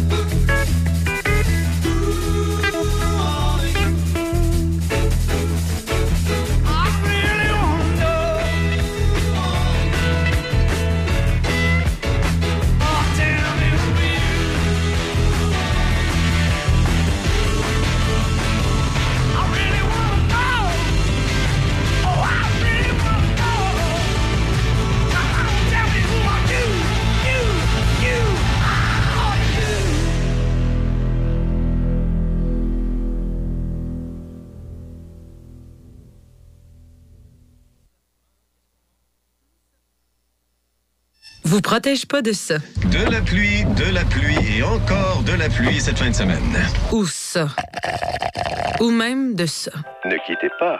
Votre appel est important pour nous. Par contre, avec le vaccin, vous êtes protégé contre le virus. La vaccination, encore et toujours la meilleure protection. Un message du gouvernement du Québec. Ne vous cassez pas la tête pour manger et pensez à Sushi Shop. Sushi, maki ou bol poké et plein d'autres choix à votre disposition. Appelez d'avance ou commandez en ligne pour éviter l'attente. Vous pouvez également prendre des commandes pour emporter directement chez Sushi Shop. Visitez Sushi Shop oblique nous trouver pour connaître les services offerts à votre Sushi Shop local. Sushi Shop de Nakona, 88 285 1212. Les Une catastrophe peut arriver à tout moment. Et vous ne voulez pas être pris au dépourvu. Mais vous vous êtes préparé pour ça. Vous connaissez les risques. Vous avez un plan et vous avez des provisions d'urgence au cas où la vie vous réserverait une mauvaise surprise. Avec un peu de préparation, on peut faire face à toute éventualité. Voyez comment à préparez-vous.ca. Un message du gouvernement du Canada. Patrick Bourson et toute son équipe de la boulangerie-pâtisserie-chocolaterie chez Alexandre vous souhaitent un bon matin avec ses merveilleux croissants pur beurre, ses délicieuses chocolatines, toutes ses succulentes viennoiseries ainsi que tous ses pains variés. La boulangerie-pâtisserie-chocolaterie chez Alexandre tient à remercier ses fidèles clients pour leur soutien moral et financier. En présence de symptômes de la COVID-19, comme la toux, la fièvre, le mal de gorge, la perte du goût ou de l'odorat, isolez-vous et faites un test rapide à la maison. Pour en savoir plus et connaître les consignes d'isolement à respecter pour vous et ceux qui vivent avec vous selon votre résultat de test rapide, consultez québec.ca isolement. On continue de se protéger. Un message du gouvernement du Québec.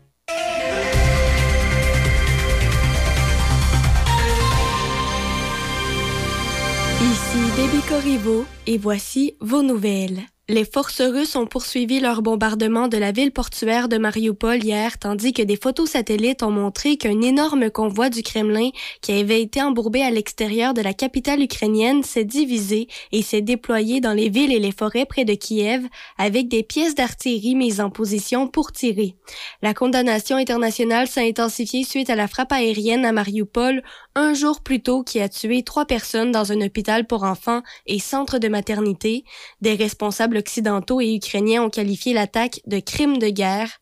Le président ukrainien Volodymyr Zelensky a déclaré que le refus de la Russie d'autoriser les évacuations de la ville portuaire équivalait à un geste pur et simple pour semer la terreur. Pendant ce temps, les pourparlers au plus haut niveau tenus depuis le début de l'invasion, il y a deux semaines, n'ont abouti à aucun progrès. Le nombre de réfugiés fuyant le pays a dépassé les 2,3 millions, le maire affirmant que la capitale était devenue pratiquement une forteresse protégée par des civils armés. Le Conseil de sécurité de l'ONU a prévu une réunion aujourd'hui à la demande de la Russie pour discuter de ce que Moscou prétend être les activités biologiques militaires des États-Unis sur le territoire de l'Ukraine, allégation démentie avec véhémence par l'administration de Joe Biden. La porte-parole de la mission américaine auprès des Nations Unies, Olivia Dalton, a souligné que c'est exactement le genre d'opération sous fausse bannière que nous avons prévenu que la Russie pourrait lancer pour justifier une attaque aux armes biologiques ou chimiques. La demande russe fait suite au rejet par les États-Unis des accusations russes selon lesquelles l'Ukraine gère des laboratoires chimiques et biologiques avec le soutien des États-Unis. La distillerie Ubald, qui produit des alcools fins d'ici depuis un peu moins d'un an, vient d'être nommée championne à l'international. Le 4 mars dernier, lors de la remise de prix à Berlin, l'entreprise a remporté un total de cinq prix. La vodka route 363 La Patate, leur produit signature, s'est mérité trois prix et leur gin Vallée Herbacé et Zesté ont chacun remporté un prix également. L'entreprise située à Saint-Ubald crée tout du début à la fin et c'est justement par souci d'économie circulaire que les fondateurs ont choisi d'utiliser les produits locaux tels que la patate, légumes polyvalents qui poussent au domaine Ubalde en quantité au beau milieu de la route 363 à Saint-Ubalde. Les dirigeants et employés de l'aluminerie Alcoa de Deschambault ont souligné mercredi la fin des travaux et inauguré le nouveau module électrique qui va améliorer la stabilité, l'efficacité et la production d'aluminium durable. Ce projet en cours depuis plusieurs années aura nécessité des investissements de 63 millions de dollars, dont 10 millions du gouvernement fédéral qui a été annoncé en 2019. Le troisième transformateur électrique et ses composantes fourniront jusqu'à 405 000 ampères aux cuves d'électrolyse tout en maintenant sa conformité environnementale. L'aluminerie de Deschambault compte sur une équipe de plus de 450 personnes produisant quelques 287 000 tonnes métriques d'aluminium par année et abrite le centre d'excellence des alumineries d'Alcoa. Et pour terminer, petit rappel que le passage à l'heure avancée de l'Est se fera dans la nuit du 12 au 13 mars, donc de samedi à dimanche. C'est à deux heures que vous devrez avancer vos montres et cadrans de une heure. Et rappelons également que le changement d'heure est aussi le moment pour vérifier et changer les piles de vos avertisseurs de fumée. C'est ce qui complète vos nouvelles à choc. Café Choc. On se lève du bon pied avec Michel Cloutier et Déby Corriveau. Café Choc 88.7. Et le vendredi, évidemment, on va rejoindre M. Drouin qui est en pleine forme. Salut Serge, comment ça va? Ça va très bien, toi, Michel? Ben, ça va, ça va. Oui, Écoute, pas- c'est- c'est vendredi, je te dirais, ce matin, euh, c'est beau, mais là, il paraît que la neige va être là en fin de semaine. Mais c'est pas grave, là, tu sais, on sent qu'on s'en va vers des conditions euh, plus, euh, plus printanières, plus... Ben, euh, J'espère, surtout avec les changements d'heure. En plus, j'avais complètement oublié ça. Je viens, je, je viens d'entendre Léby là, qui en parlait. J'avais complètement oublié de changer. Bon, il fallait changer l'heure en fin de semaine. oui, il faut changer l'heure en fin de semaine, euh, Ouais. effectivement. Alors, euh, ben écoute, ça va faire du bien. Là. On va Ah voir oui. le soleil ben, pointer à l'horizon un petit peu plus longtemps. Parle-moi euh, de Luc Dionne, là, qui a terminé l'écriture de District 31. On savait que ça Oui, tirait à la fin. terminé- C'est ça, il a terminé l'écriture de District 31 cette semaine. Euh, on sait que l'émission va... euh, La série va se terminer euh, au mois d'avril, le, le 21 avril, après six ans, 720 épisodes. Ça fait que euh, Luc Dion a mis un terme à l'écriture. Les épisodes sont pas tournés, évidemment, parce que je pense qu'ils tournent, eux. ils ont comme juste deux ou trois semaines d'avance. Là. Ils ont pas beaucoup de... Dion se garde toujours une porte de sortie au cas où il y aurait des, des pépins. Là. Ça fait que... Et ceux qui regardent la série, ceux et celles qui suivent la série... Commence à voir que Dion place ses pions un peu. Là? Tu sais, on a appris récemment de euh, par Mélanie Charon, là, le rôle de euh, Eve Landry, qui aurait que District 31 serait démantelé là, dans les prochains mois. Donc, il n'y aura plus de District 31 en tel. Il va y avoir juste 30 districts. Puis bon, euh, c'est euh, Eve Landry, son personnage, qui va s'occuper de 10 districts. Donc, District 31 n'existera plus en tant que tel. Donc, ça veut dire qu'il y a beaucoup de gens qui vont être euh, relocalisés ailleurs. Donc, on apprend qu'il place ses pions, là. Tu vois, euh, il y, a, il y il y a une des personnages jouée par Catherine euh, Saint-Laurent, Noélie, qui est enceinte. Euh, cette semaine, on voyait que Daxia avait envie de quitter un peu le... le- le, le- district 31, elle était un petit peu fatiguée de du travail. On lui a offert un, voyage à Paris pour aller décompresser un peu. Bon, elle, peut-être que ça va se terminer en, en- par un voyage à Paris. J'ai l'impression qu'on va avoir une finale ouverte. Moi, je sais pas, mais peut-être pas tout sceller le, sort des, des, personnages. Sauf peut-être lui de. Il y a Daniel Chiasson, là, Roy, qui qui, toujours, qui nous laisse toujours perplexes parce que lui, il a comme un téléphone, ce qu'on appelle un téléphone magique, là, caché dans son bureau. Il parle à quelqu'un, on sait pas à qui il parle, on sait pas de quoi il parle des fois. Euh, là, il y a une intrigue à terminer là avec Daniel Chiasson et il y a évidemment la nouvelle blonde de Bruno, là, de Michel Charette. Elle, je la trouve pas. Euh, je, je ferais pas confiance, mettons. J'ai l'impression que Bruno va peut-être être aux prises avec certains problèmes d'ici la fin de la saison. Mais écoute, j'ai l'impression qu'on on finira pas à, à- sur une saison de, de- de façon dramatique Oh. ou malheureuse. Là. Oh. On, va terminer ça bien, là. Tu sais, j'ai l'impression. On, on va laisser la porte ouverte pour qu'on puisse faire nous-mêmes nos conclusions, j'ai l'impression. OK, ben ben, j'espère, j'espère. Non, oui, oui, oui, oui, oui. Faut pas, faut pas. euh, Écoute, après six ans, on peut pas laisser pers- le, le monde maintenant avec un, un mort dramatique ou quelque chose comme. Je peux pas, je peux pas croire qu'il va, qu'il irait là. là. Mais quoi qu'avec Dion, on sait jamais. Oui, mais c'est pas euh, c'est pas la, la- première série là, qu'il avait fait avec des euh, avec un parrain là puis Michel Côté puis ça ça avait pas mal fini ça. Ah, peut-être, oui. Omerta, peut-être. Oui, il me semble Omerta. oui, Omerta, ça il me semble la série ouais. Omerta là, la, la, la dernière épisode là, ça finissait pas bien. là. Ça peut, oui, ça se peut. Je me souviens pas, mais c'est possible, ouais, effectivement. Fait que ça pourrait arriver aussi pour ça. hein. On ça, ouais, ça serait plate. Eh Ben, moi, moi, la, la crainte que j'ai toujours avec euh, les- quand, quand c'est quelque chose fait au Québec, là, Ouais. tu sais, c'est plate à dire. Appelle-toi minuit le soir aussi, là. Ah, mon Dieu, oui, aussi, oui. Euh, tu sais, c'est qu'on dirait que euh, les, euh, les auteurs veulent pas faire un happy ending à l'américaine. Non. Mais ça. ils sentent le besoin de faire une fin qui, est- qui- qui est l'inverse. là. On est à veille de dire un. Euh, euh, euh, pas, pas crazy, mais. euh, voyons, j'ai peur de me mélanger avec hungry puis angry. Angry, angry bird. Bon, un, un angry N à, la québécoise. Ouais, ouais, ouais.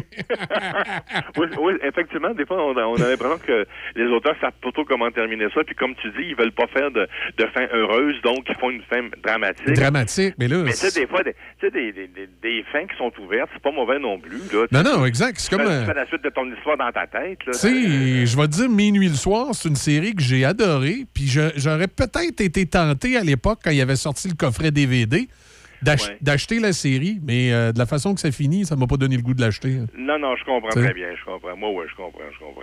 Enfin, on va espérer qu'on a une finale, euh, ben, peut-être pas heureuse, s'il veut pas nous la donner heureuse, mais au moins ouverte. Là. Non, ouais, c'est ça, exact. Qu'on décide ce qu'on fait avec nos personnages. Exact, exact, exact. Fait que, euh, on, on va suivre ça. Ensuite, Oui, 21 avril, le dernier épisode. 21 avril. Ouais. ça sent- on va, tout ce qu'on va savoir, c'est qu'on va être rendu là. là. Oui, oui, oui, oui. Hein, c'est euh, c'est le cas de le dire. Ça va venir vite encore. Oui, tout à fait. Dans, dans les autres choses, euh, il y a une série euh, dérivée de toute la vie. C'est Oui, c'est ça. On fait, on fait un ça Oui, un spin-off, c'est ça. On fait ça de temps en temps au Québec. Là, il y avait eu euh, un spin-off, entre autres. Moi, je me rappelle de celui de euh, Léo et les boss de Sophie Paquin qui s'appelait Penthouse avec euh, Élise Guilbeault puis Ouais. Isabelle Vincent. Ça avait été bien, ça. Euh, il y avait aussi Catherine aussi, qui était un dérivé de Major et Vacciné. Il y en a eu quelques-uns au Québec. Même Alerte, présentement, qu'on peut voir à l'écran. C'est un, c'est un, un dérivé de Alerte Amber. Euh, Ouais. Alerte Amber puis Alerte, je trouve que les univers sont différents un peu. C'est la même équipe de, de, de, de- de détectives ou d'enquêteurs, mais on n'est plus dans la- les enlèvements d'enfants et tout ça. Ouais, on est moins, on est moins là-dedans, en tout cas. là, ça. ça, on Alors que là. Euh, euh, c'est Daniel Trottier qui va avoir une, comme une espèce de suite, si on veut, à, à toute la vie, avec le personnage de Christophe Lallier, qui est joué par euh, Roy Dupuis dans toute la vie. Donc, on va l'amener dans une nouvelle série qui va s'appeler À cœur battant à l'automne. Euh, il y a quelques personnages de toute la vie qui vont suivre, avec euh, évidemment avec Roy Dupuis, son univers à lui. Là, sa mère, jouée Ouais. par Micheline Langto, va être là. Euh, son frère aussi, qui est joué par Jean-Nicolas Véraud, il va être là. Et son fils aussi, comme lui, il sait pas que c'est son... Il sait- oui, il sait que c'est son fils, c'est vrai. Non, il sait que c'est son fils.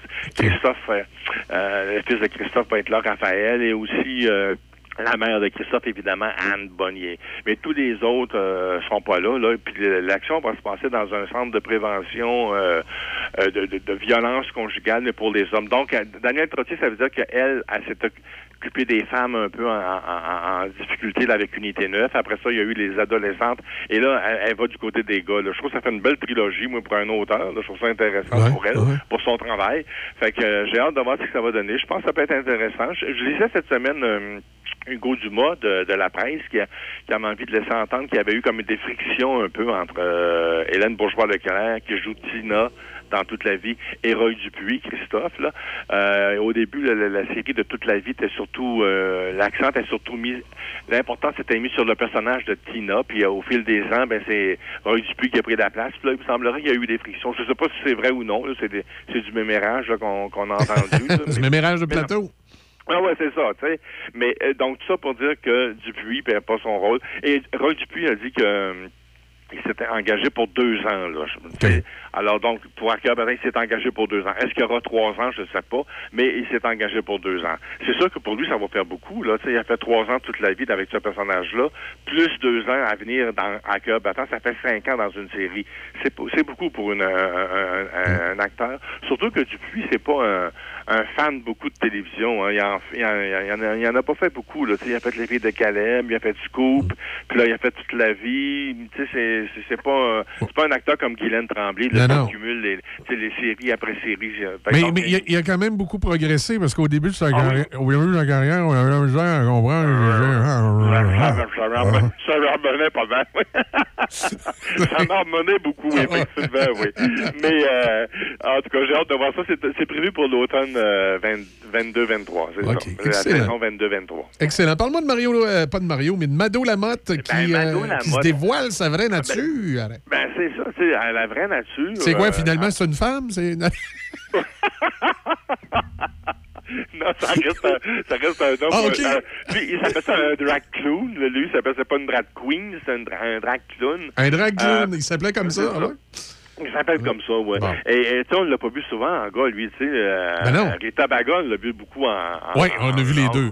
C'est ça. Alors que le Luc Provo, qui fait Mado, on l'a pas vu beaucoup. Donc, dimanche, à la vraie nature, à 21h à TVA, on pourra le voir en homme. Il va arriver en femme, là, en, en Mado, là, avec toutes ses paillettes, ses perruques, puis imagine, euh, imagine euh, j'ai hâte de voir la scène quand il va être en chaloupe, puis qu'il va essayer de ramer, puis qu'il va arriver dans des roches, là. à- à- non, non, ça sera, ça va, ça- je pense que ça va être très amusant de voir ça. Et, euh, Donc, on va le voir en homme. C'est une, c'est une des premières fois. Moi, je pensais que c'était la première fois. D'ailleurs, euh, on nous avait dit que, on nous a dit que c'était la première fois, mais il semblerait que non. Qu'il y a- y eu une autre- y aurait eu une autre fois. ouais. À l'autre reprise, ouais, mais, c'est, mais en tout cas, c'est pas arrivé souvent. Disons, on va dire que c'est une des premières fois que euh, Mado, va- on, va pouvoir voir qui, l'in- qui l'interprète, c'est Luc Provo. Fait que, puis en plus de Luc Provo, euh, Jean-Philippe Dion va recevoir euh, Guylaine Gay et André Robitaille, un gars, de, un gars du coin, de, peine natif du coin de Sainte-Catherine-la-Jacques-Cartier. Exact. André Robitaille va nous parler entre autres de son père, qui était bedeau, lui, à l'église. euh, Ah oui, à Sainte-Catherine? Ouais. Il, était, il- il était bedeau, son père, puis André va raconter que euh, c'est là qu'il a commencé à faire ses premières scénettes, si on veut, comme comédien. Il a même tourné, euh, il, il était jeune à l'époque, je pense qu'il avait 14-15 ans, il tournait des, des petits films dans l'église de Sainte-Catherine, puis il, avait jeté à un moment donné un mannequin en- du haut du clocher, il avait jeté un mannequin, il avait tourné un petit coup. Il va tout nous raconter ça dans l'émission. Je pense que ça peut être bien intéressant. C'est tout de suite, tout de suite, suite après à Star Academy à 21h. Euh, puis si jamais vous l'enregistrez, on nous prévient maintenant, si jamais vous l'enregistrez, ajoutez toujours une petite demi-heure de plus parce que des fois, on dépasse le temps. Ouais. Des fois, on dit que Star Academy, ça fait 9h, mais des fois, c'est 9h05, 9h06. Bon, fait que c'est sûr que ça décale aussi la vraie nature. Fait que si vous enregistrez, en, mettez quelques minutes de plus là, pour euh, si vous voulez avoir tout le contenu de l'émission. Oui, excellent. Et euh, Audrey, de retour à Cannes? Oui, Audrey est revenue, s'en va à Cannes euh, dans un festival qui s'appelle les Cannes Séries. C'est un festival qui, ressent- euh, qui donne, qui récompense les meilleures séries un peu partout à travers le monde. Audrey est revenue, c'est une excellente série qui est présentée à Illico présentement avec Florence euh, Lompré entre autres, puis il y a José Deschênes qui est dans cette série-là, Denis Bouchard. C'est très bon. C'est, tu la série qui raconte l'histoire d'une jeune femme qui est dans un coma puis qui se réveille au bout de, d'une quinzaine d'années, puis elle est obligée de, de tout réapprendre, c'est réapprendre à parler, à marcher, bon, tout ça. Fait que c'est bien bon comme série. Fait qu'elle est en nomination pour euh, cette compétition-là, une compétition officielle dans la catégorie série longue qu'on appelle. Fait que euh, Florence Lompré et Guillaume Lambert, Lambert vont aller à ce festival-là qui se déroule, qui va se dérouler à Cannes du 1er au 6 avril. J'espère qu'ils vont remporter des- le- un prix parce que c'est c'est- excellent comme série. Puis en plus, ben, nous autres, ça- au Québec, ça nous donne de de- de- de l'exposition, de l'exposure, si on peut dire, pour, pour nos séries. Hein, de plus en plus, euh, nos séries sont euh, ailleurs. Ça, c'est bien intéressant. C'est euh, toujours euh, le, fun d'avoir qu'il y, a- des séries qui sont achetées par d'autres pays puis jouées soit en intégral, on les achète intégrales, ou soit on les, on les refait avec des comédiens de la place. J'ai hâte de voir. Euh, Oui, on, en a quelques-unes comme ça. Oui, oui, C'est- c'est ça. Puis c'est une belle série qui est produite par Pixicom. Puis Pixicom fait des grosses séries, là, tu sais. Alerte, Contre-Off, La Faille, euh, Nuit Blanche. Il y a eu des grosses séries. de Victor Lessard et eux, eux aussi, là. Fait que euh, c'est une bonne, mais c'est une grosse maison de production. Fait que j'ai, j'ai hâte de voir ce que Audrey est revenue va faire à, à Cannes. C'est pour le mois d'avril. On, on en parlera quand on aura les résultats. Si jamais elle gagne, on va en parler, c'est sûr. là. Ah, c'est c'est certain. Euh, dernière chance de voter pour les, euh, Oui, les de d'or. ces. ces- ouais, c'est de- c'est juste de la télé, oui. C'est ça, moi, c'est les appels d'or, c'est les prix que remettent le, que remet l'émission les, les- C'est juste la télé à tous les ans. Je pense que c'est la 14e édition. Oui, c'est ça, la 14e édition. Euh, donc, on, on- on a jusqu'à dimanche, le- c'est- précis, là, on a jusqu'à dimanche, jusqu'au 14, excuse, jusqu'au 14 mars à 23h59 pour voter. Il y a, il y a à peu près, il y a, eu- il y a, il y a huit catégories, puis je, je, je, les nommerai pas tous, là, mais une des principales, c'est la, la, la, la, la, la, la- la catégorie, le, le Grand Prix Ça c'est le Grand Prix du, gala, finalement. Euh, euh, Il y, a, il y a cinq, cinq nominations. Il y a Aller simple, il y a Audrey est revenu, justement. Il y a les bracelets rouges, euh, Plan B et Révolution. Moi, je pense que ça va se jouer entre Audrey est revenu et les bracelets rouges, mais enfin, moi, moi, moi, moi, personnellement, j'ai voté, mais pour les bracelets rouges. Moi, c'est ma série coup de cœur de, de- de l'automne. J'ai beaucoup aimé ce- cette petite série-là, avec les jeunes qui sont aux prises avec toutes sortes de Oui, toutes sortes de problèmes. Puis de problèmes de santé. puis là, les, les- les petites intrigues internes, là, euh, amoureuses. Ah ouais, c'est euh, ça. c'est ça. J'ai beaucoup aimé ça. Donc, le, gala va être présenté, le- on va, les résultats du gala, le- des votes vont être présentés euh, en direct du Théâtre Paradoxe à Montréal. C'est le 25 mars à 21h, mais vous avez jusqu'au 14 pour voter pour vos, vos- vos- les différentes catégories. C'est comme euh, l'éclat de rire de l'année ou le moment utile de l'année, la révélation de l'année. Il y a trois jeunes d'ailleurs de- des bracelets rouges qui sont en nomination dans cette catégorie-là. Fait que euh, il y a le méchant de l'année aussi. Il y a, il y huit catégories. Fait que euh, c'est toujours bien ben le fun ce genre de petit gars-là. Euh, c'est, pas vraiment. Il y a personne qui se prend sérieux là-dedans. Puis c'est amusant. C'est, attaché à une émission que les que les gens écoutent puis qui aiment bien. Enfin ceux qui aiment la télé là, c'est, c'est juste la télé à RTV. C'est à tous les vendredis à 21 h avec euh, comme à l'animation Anne-Marie Wittenshaw qui anime l'émission. Euh, moi j'aime bien ça. Bon, mais c'est noté. C'est noté. De toute façon, euh, on écoute un petit peu plus la TV. Là. On peut plus aller courailler ben, ben le soir au prix où est rendu l'essence. Non, non, c'est ça. Puis en plus, en fin de semaine, avec la température, la, la, la, la neige qui annonce, Ouais. c'est pas sûr qu'on peut pas se promener dans les, dans les rues facilement. Là. Ah oui, en terminant, Michel, je voulais dire que euh, TV5, le samedi soir, si vous avez une chance, ils vont, ils vont présenter un spectacle uni pour l'Ukraine. C'est un concert euh, qui va ramasser de l'argent. C'est un concert qui a été présenté, je pense, le 8 mars en France, mais qui est présenté au Québec à la chaîne TV5 euh, samedi, euh, avec plusieurs artistes, donc Florent Pagny, puis euh, Indochine, euh, Julien Clerc, enfin, Jane Birkin est là aussi. Il y a beaucoup, il y a beaucoup de monde. C'est à 20 heures à TV5, si jamais vous avez une chance de, de jeter un coup d'œil. Tout de suite, tout de suite, tiens, si vous écoutez, mettons, en direct de l'univers à 7 heures, ben, à 20 heures, vous pouvez aller voir du côté de TV5. Euh, ça va être un grand gala, je pense. Mais c'est sûr que les galas en France, les spectacles en France, c'est pas comme chez nous. Hein. Des fois, c'est plus long un peu, puis ça parle beaucoup, puis tout ça. Mais bon, enfin, au moins, c'est pour la bonne cause. C'est pour l'Ukraine, ça fait que... c'est à 20 heures. Euh, je t'ai dit, l'heure, hein, je pense. Ben, il me semble que oui. Je t'ai dit, donc je t'ai... euh, je- attends un petit peu, je, je mes notes, là. Oui, c'est samedi 20 heures. 20 voilà. heures, c'est ça. Oui, c'est ça. Excellent. Bon, ben Fait super. qu'on, on, fait qu'on s'en parle le vendredi prochain, nous autres? Oui, euh, on s'en parle vendredi prochain, puis tu parles à Denis lundi. Lundi sans faute, OK, parfait. Ouais, eh bien, oublie pas de changer l'heure en fin de semaine, Serge. Oui, parce que je vais arriver en retard. Ouais, de- ben, ouais, puis tu vas manquer toutes tes émissions. Ça va. OK, parfait, Michel. OK, bye-bye. Comment est-ce qu'on fait pour être heureux? Ah, même quand ça va bien, on cherche mieux. Ça m'arrive parfois de me demander qu'est-ce que l'avenir Ah, Parfois la vie ne va pas comme on veut, quand même si on fait ce qu'on peut, on cherche tous à être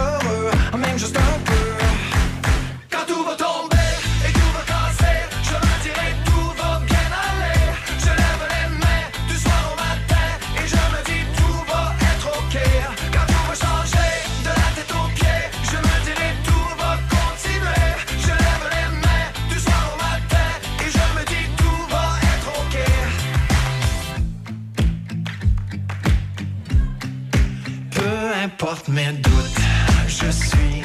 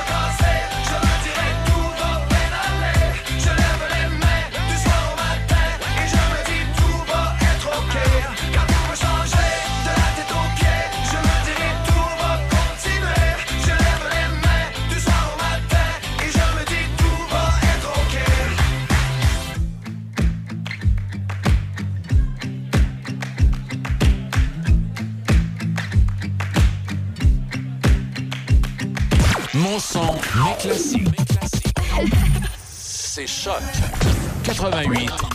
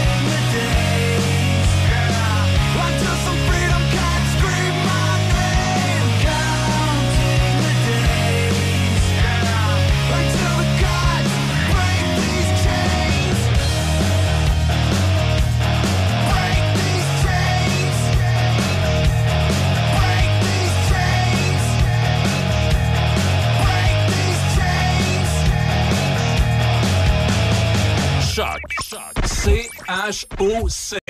Le son des classiques. Votre radio de Québec à Trois-Rivières. Vous écoutez Choc 88 7.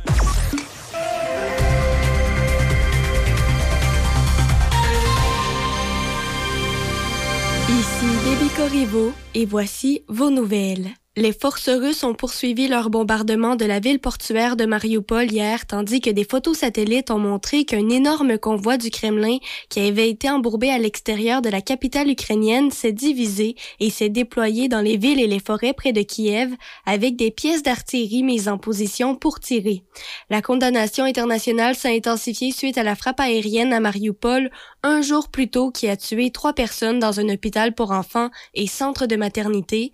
Des responsables occidentaux et ukrainiens ont qualifié l'attaque de crime de guerre. Le président ukrainien Volodymyr Zelensky a déclaré que le refus de la Russie d'autoriser les évacuations de la ville portuaire équivalait à un geste pur et simple pour semer la terreur. Pendant ce temps, les pourparlers au plus haut niveau tenus depuis le début de l'invasion, il y a deux semaines, n'ont abouti à aucun progrès. Le nombre de réfugiés fuyant le pays a dépassé les 2,3 millions, le maire affirmant que la capitale était devenue pratiquement une forteresse protégée par des civils armés. Le Conseil de sécurité de l'ONU a prévu une réunion aujourd'hui à la demande de la Russie pour discuter de ce que Moscou prétend être les activités biologiques militaires des États-Unis sur le territoire de l'Ukraine, allégation démentie avec véhémence par l'administration de Joe Biden. La porte-parole de la mission américaine auprès des Nations Unies, Olivia Dalton, a souligné que c'est exactement le genre d'opération sous fausse bannière que nous avons prévenu que la Russie pourrait lancer pour justifier une attaque aux armes biologiques ou chimiques. La demande russe fait suite au rejet par les États-Unis des accusations russes selon lesquelles l'Ukraine gère des laboratoires chimiques et biologiques avec le soutien des États-Unis. La distillerie Ubald, qui produit des alcools fins d'ici depuis un peu moins d'un an, vient d'être nommée championne à l'international. Le 4 mars dernier, lors de la remise de prix à Berlin, l'entreprise a remporté un total de cinq prix.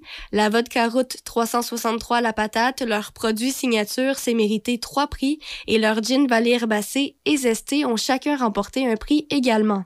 L'entreprise située à Saint-Ubald crée tout du début à la fin et c'est justement par souci d'économie circulaire que les fondateurs ont choisi d'utiliser les produits locaux tels que la patate, légumes polyvalents qui poussent au domaine Ubalde en quantité au beau milieu de la route 363 à Saint-Ubalde. Les dirigeants et employés de l'aluminerie Alcoa de Deschambault ont souligné mercredi la fin des travaux et inauguré le nouveau module électrique qui va améliorer la stabilité, l'efficacité et la production d'aluminium durable. Ce projet en cours depuis plusieurs années aura nécessité des investissements de 63 millions de dollars, dont 10 millions du gouvernement fédéral qui a été annoncé en 2019. Le troisième transformateur électrique et ses composantes fourniront jusqu'à 405 000 ampères aux cuves d'électrolyse tout en maintenant sa conformité environnementale. L'aluminerie de Deschambault compte sur une équipe de plus de 450 personnes produisant quelques 287 000 tonnes métriques d'aluminium par année et abrite le centre d'excellence des alumineries d'Alcoa. Et pour terminer, petit rappel que le passage à l'heure avancée de l'Est se fera dans la nuit du 12 au 13 mars, donc de samedi à dimanche. C'est à deux heures que vous devrez avancer vos montres et cadrans de une heure. Et rappelons également que le changement d'heure est aussi le moment pour vérifier et changer les piles de vos avertisseurs de fumée. C'est ce qui complète vos nouvelles à choc. Et on aura de la neige, euh, oui, en fin de semaine. Euh, petite tempête. Ce ne sera pas la, la méga tempête qu'on nous parlait au début, là. Euh, on nous parlait d'une, tempête là, de jusqu'à 30 cm. Non, mais ça va être important. Les, euh, les, avertissements de tempête hivernale pour la région, mais ça reste quand même accumulation de 5 à 10 cm. Et le bout le plus pire, ça va probablement être euh, cette nuit où on parle d'un 10 à 15 cm. On a présentement 4, 4 degrés à Pont-Rouge. On regarde un petit coup d'œil. ça, je disais depuis quelques semaines, hein, tout le temps cette nouveauté de vous donner le prix de l'essence. Les euh, prix de l'essence, c'est 1,95,9 pour euh, le secteur de Port-Neuf, 1,93,9 pour le secteur euh, de Lobinière. C'est ce qui était affiché hier en toute fin de journée. C'est pas exempt de monter aujourd'hui dans la journée. À Montréal, ils sont rendus à 2 une pour l'essence. C'est-tu pas assez épouvantable? Hey, c'est... 2 Les autos électriques vont vont peut-être finalement être euh, ce que les concessionnaires automobiles vont avoir le plus de besoin dans le cours.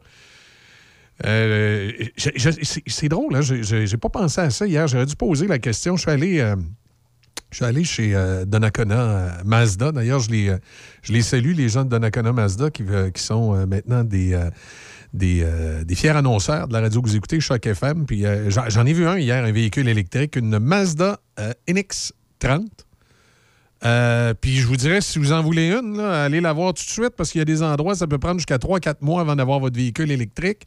Et là, je, pense que les concessionnaires Mazda ont un petit peu plus de facilité à avoir la NX30. Je vous dis pas que vous allez l'avoir euh, demain matin, là, mais euh, je pense que le délai présentement est un petit peu moins grand, mais dépêchez-vous, il y en a quelques-unes. D'après moi, quand ils vont être vendus, ça, va, ça va venir comme les autres, ça va être un peu plus long pour les avoir.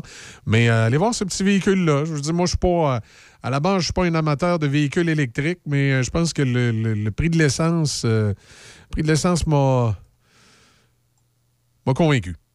C'est- le deuxième véhicule d'appoint, c'est pas le choix. Ça va prendre un véhicule électrique. On fait une pause au retour. On parle avec Paul Ouellette. Patrick Bourson et toute son équipe de la boulangerie-pâtisserie-chocolaterie chez Alexandre vous souhaitent un bon matin avec ses merveilleux poissons pur beurre, ses délicieuses chocolatines, toutes ses succulentes viennoiseries ainsi que tous ses pains variés. La boulangerie-pâtisserie-chocolaterie chez Alexandre tient à remercier ses fidèles clients pour leur soutien moral et financier. Les secteurs touchés par la tempête sont la région de l'île. Une catastrophe peut arriver à tout moment. Et vous ne voulez pas être pris au dépourvu. Mais vous vous êtes préparé pour ça. Vous connaissez les risques. Vous avez un plan et vous avez des provisions d'urgence au cas où la vie vous réserverait une mauvaise surprise. Avec un peu de préparation, on peut faire face à toute éventualité. Voyez comment à préparez-vous.ca. Un message du gouvernement du Canada. Vos classiques préférés, ce matin, dès 10h. Raphaël Beaupré vous attend pour Les Matins de Ralph. On vous attend ce matin, 10h, pour la meilleure musique. Les Matins de Ralph. Seulement à Choc FM. Café Choc, jusqu'à 9h. C'est Café Choc, le son des classiques. Choc 88 7. Mon son, mes classiques. C'est Choc 88 7. On va rejoindre Paul Ouellette. Salut, Paul. Comment ça va? Allô, Michel, ça va bien? Ça va bien ce matin? Ouais. Mon gars, euh, voulait épater sa blonde hier? pardon? J'ai dit, mon, mon gars, mon fils, voulait épater Ouais. sa blonde hier? Tu il voulait montrer qu'il était pas tout nu? Oui. Sais-tu ce qu'il a fait? Non? Ben, il est allé mettre de l'essence dans l'auto, il a mis du super. Et, et il a mis ça sur la, la- sur la carte de crédit de papa. c'est ça. Mais c'est drôle parce que, Michel, je t'écoutais tantôt quand tu disais que éventuellement, à cause du prix de l'essence, tu serais intéressé, toi, éventuellement, à acheter une voiture euh, électrique. Ah oui, j'ai regardé ça hier, là, puis je vais te dire, ben, pour les déplacements en ville, là, euh, des fois, c'était les longues distances, malgré que de plus en plus, il y a des véhicules électriques qui font des longues distances, mais à un moment donné, euh, il y a aussi un rapport de coût, là, mais euh, au coût, à l'achat, évidemment.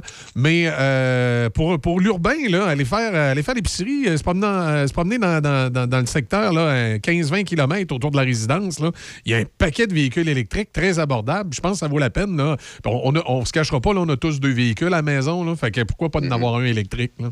Oui, oui, ce serait une bonne idée.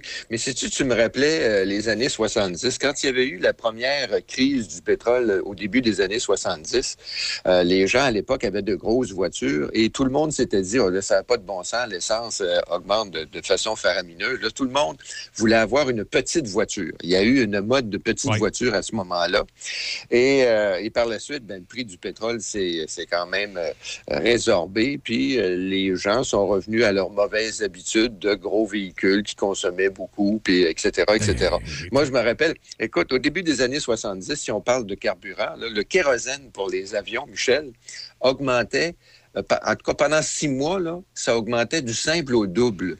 Alors, ben, tu sais, quand tu, quand tu regardes un peu l'histoire un peu de l'aviation, tu te dis, comment ça se fait que dans, les- au début des années 70, il y a autant de compagnies aériennes qui sont disparues? Ben, c'est parce que le prix du carburant était, euh, était rendu à, euh, Inaccessible. épouvantable. Ouais. Ina- Et ça, ça avait, ça avait diminué euh, de beaucoup le, le transport aérien où, en tout cas, les compagnies aériennes n'arrivaient plus. Puis, on était arrivé aussi en pleine période de renégociation de toutes les conventions avec les pilotes. Puis les, les- Ah, c'est pour ça que de grosses entreprises comme euh, BOAC, ça a disparu. Euh, Nomme-les, là, euh, plein de compagnies américaines. Non, et même euh, éventuellement Pan American Airlines qui n'a pas tout fait bien Ben oui, longtemps Panam. après ça. Ouais. Ben, c'est ça, exactement. Panam, qui était une grosse entreprise qui a, qui qui disparu de, de la, de Puis la carte. puis- il faut dire aussi, dans, dans le monde aérien, lorsque tu atterris à quelque part, il y, a- il y a une charge qui est chargée par oui. la- la- la- la- l'aéroport. et souvent, cette charge-là va aussi être influencée par, par tous les facteurs économiques autour, comme le prix de l'essence, les coûts d'opération de l'endroit, tout ça. Fait que ça aussi, ça avait dû augmenter d'une coche. là. Ah oui, exactement. Et tu parles du prix de l'essence ici au Québec qui est pas loin de 2 dollars. Mais essaie de t'imaginer les conducteurs français. Je regardais le prix du, du litre en France qui était à 2 2,30. euros et quelques. Ça veut dire euh, 3 3 dollars canadiens à peu près et 10. Exact. Ouais. Alors, tu t'imagines que quelqu'un qui, euh, qui fait le plein au super, là, puis, je ne sais pas, moi, un gros SUV, quoi qu'en France, c'est moins fréquent, mais en tout cas, il y en a quel- quelques-uns. Alors, Ben, tu t'imagines que ça doit Moi, coûter moi- tout moi- un bras. Moi ici, j'ai passé la semaine à taquiner euh, notre contrôleur parce que lui, l'an passé, il s'est acheté un Suburban flambe en nœud. Là. Oh, monsieur. Hey, là, j'ai pas arrêté de dire, là, tu, tu demandais une hypothèque sur ta maison pour être capable de faire le plein. mais- je, je comprends. Écoute, ce, ce matin, je voulais, ben, on- com- comme on est dans le pétrole, tiens, on va en parler du pétrole.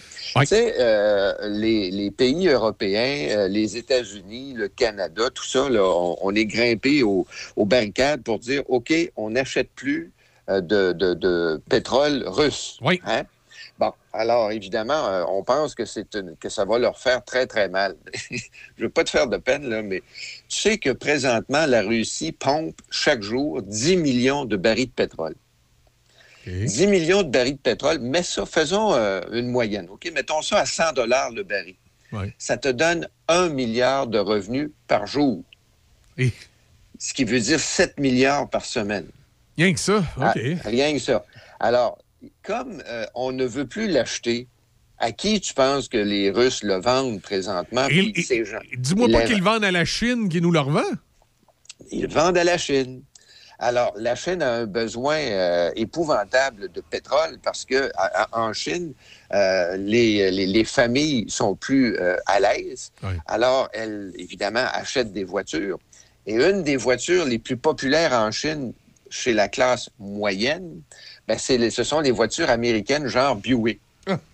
Tu sais, là-bas, là, oui. quand tu quand, quand es quelqu'un de prestige, tu t'achètes une Buick puis tu bois du champagne. Ça, mon vieux, là, dans le haut de l'échelle. C'était toujours surprenant quand on croise des touristes chinois ou même asiatiques en général qui viennent visiter le Canada puis ils vont dans les euh, endroits de location. C'était toujours surprenant de les voir louer les gros Lincoln Continental, les gros Oh, Ford oui. LTD, les, les gros, les gros, les Cadillac, les gros véhicules là, euh, énergivores. Puis là, toi, une fois, tu fais, ben voyons donc, ils, ils ont Hein? loué ça. Mais, mais pour, mais pour eux, c'est une question de prestige. Ouais. Alors, imagine-toi que les Russes vont en vendre du pétrole aux Chinois, Ben oui. mais vont en vendre aussi aux pays limitrophes de la Russie, parce qu'il y a tout un paquet d'anciens euh, pays qui faisaient partie de l'URSS, qui sont encore communistes et qui ont des liens avec la Russie, et la Russie va leur vendre le pétrole. Alors, imagine-toi qu'avec des revenus de 7 milliards par semaine, euh, et, et ça, c'est en continu, que, que le pétrole ne se vende plus en Europe. C'est les Européens qui vont manger leur bas à un certain moment donné. Parce que, qu'est-ce que tu veux? L'Allemagne a besoin du gaz naturel de la Russie présentement, puis ils ne s'en cachent pas. Ils se sont dit, on ne peut pas arrêter notre consommation, nos, nos- nos achats de, de pétrole et, et surtout de gaz naturel de la Russie. Alors, ça, ce sont des revenus qui entrent à chaque jour, là. Ça n'arrête pas.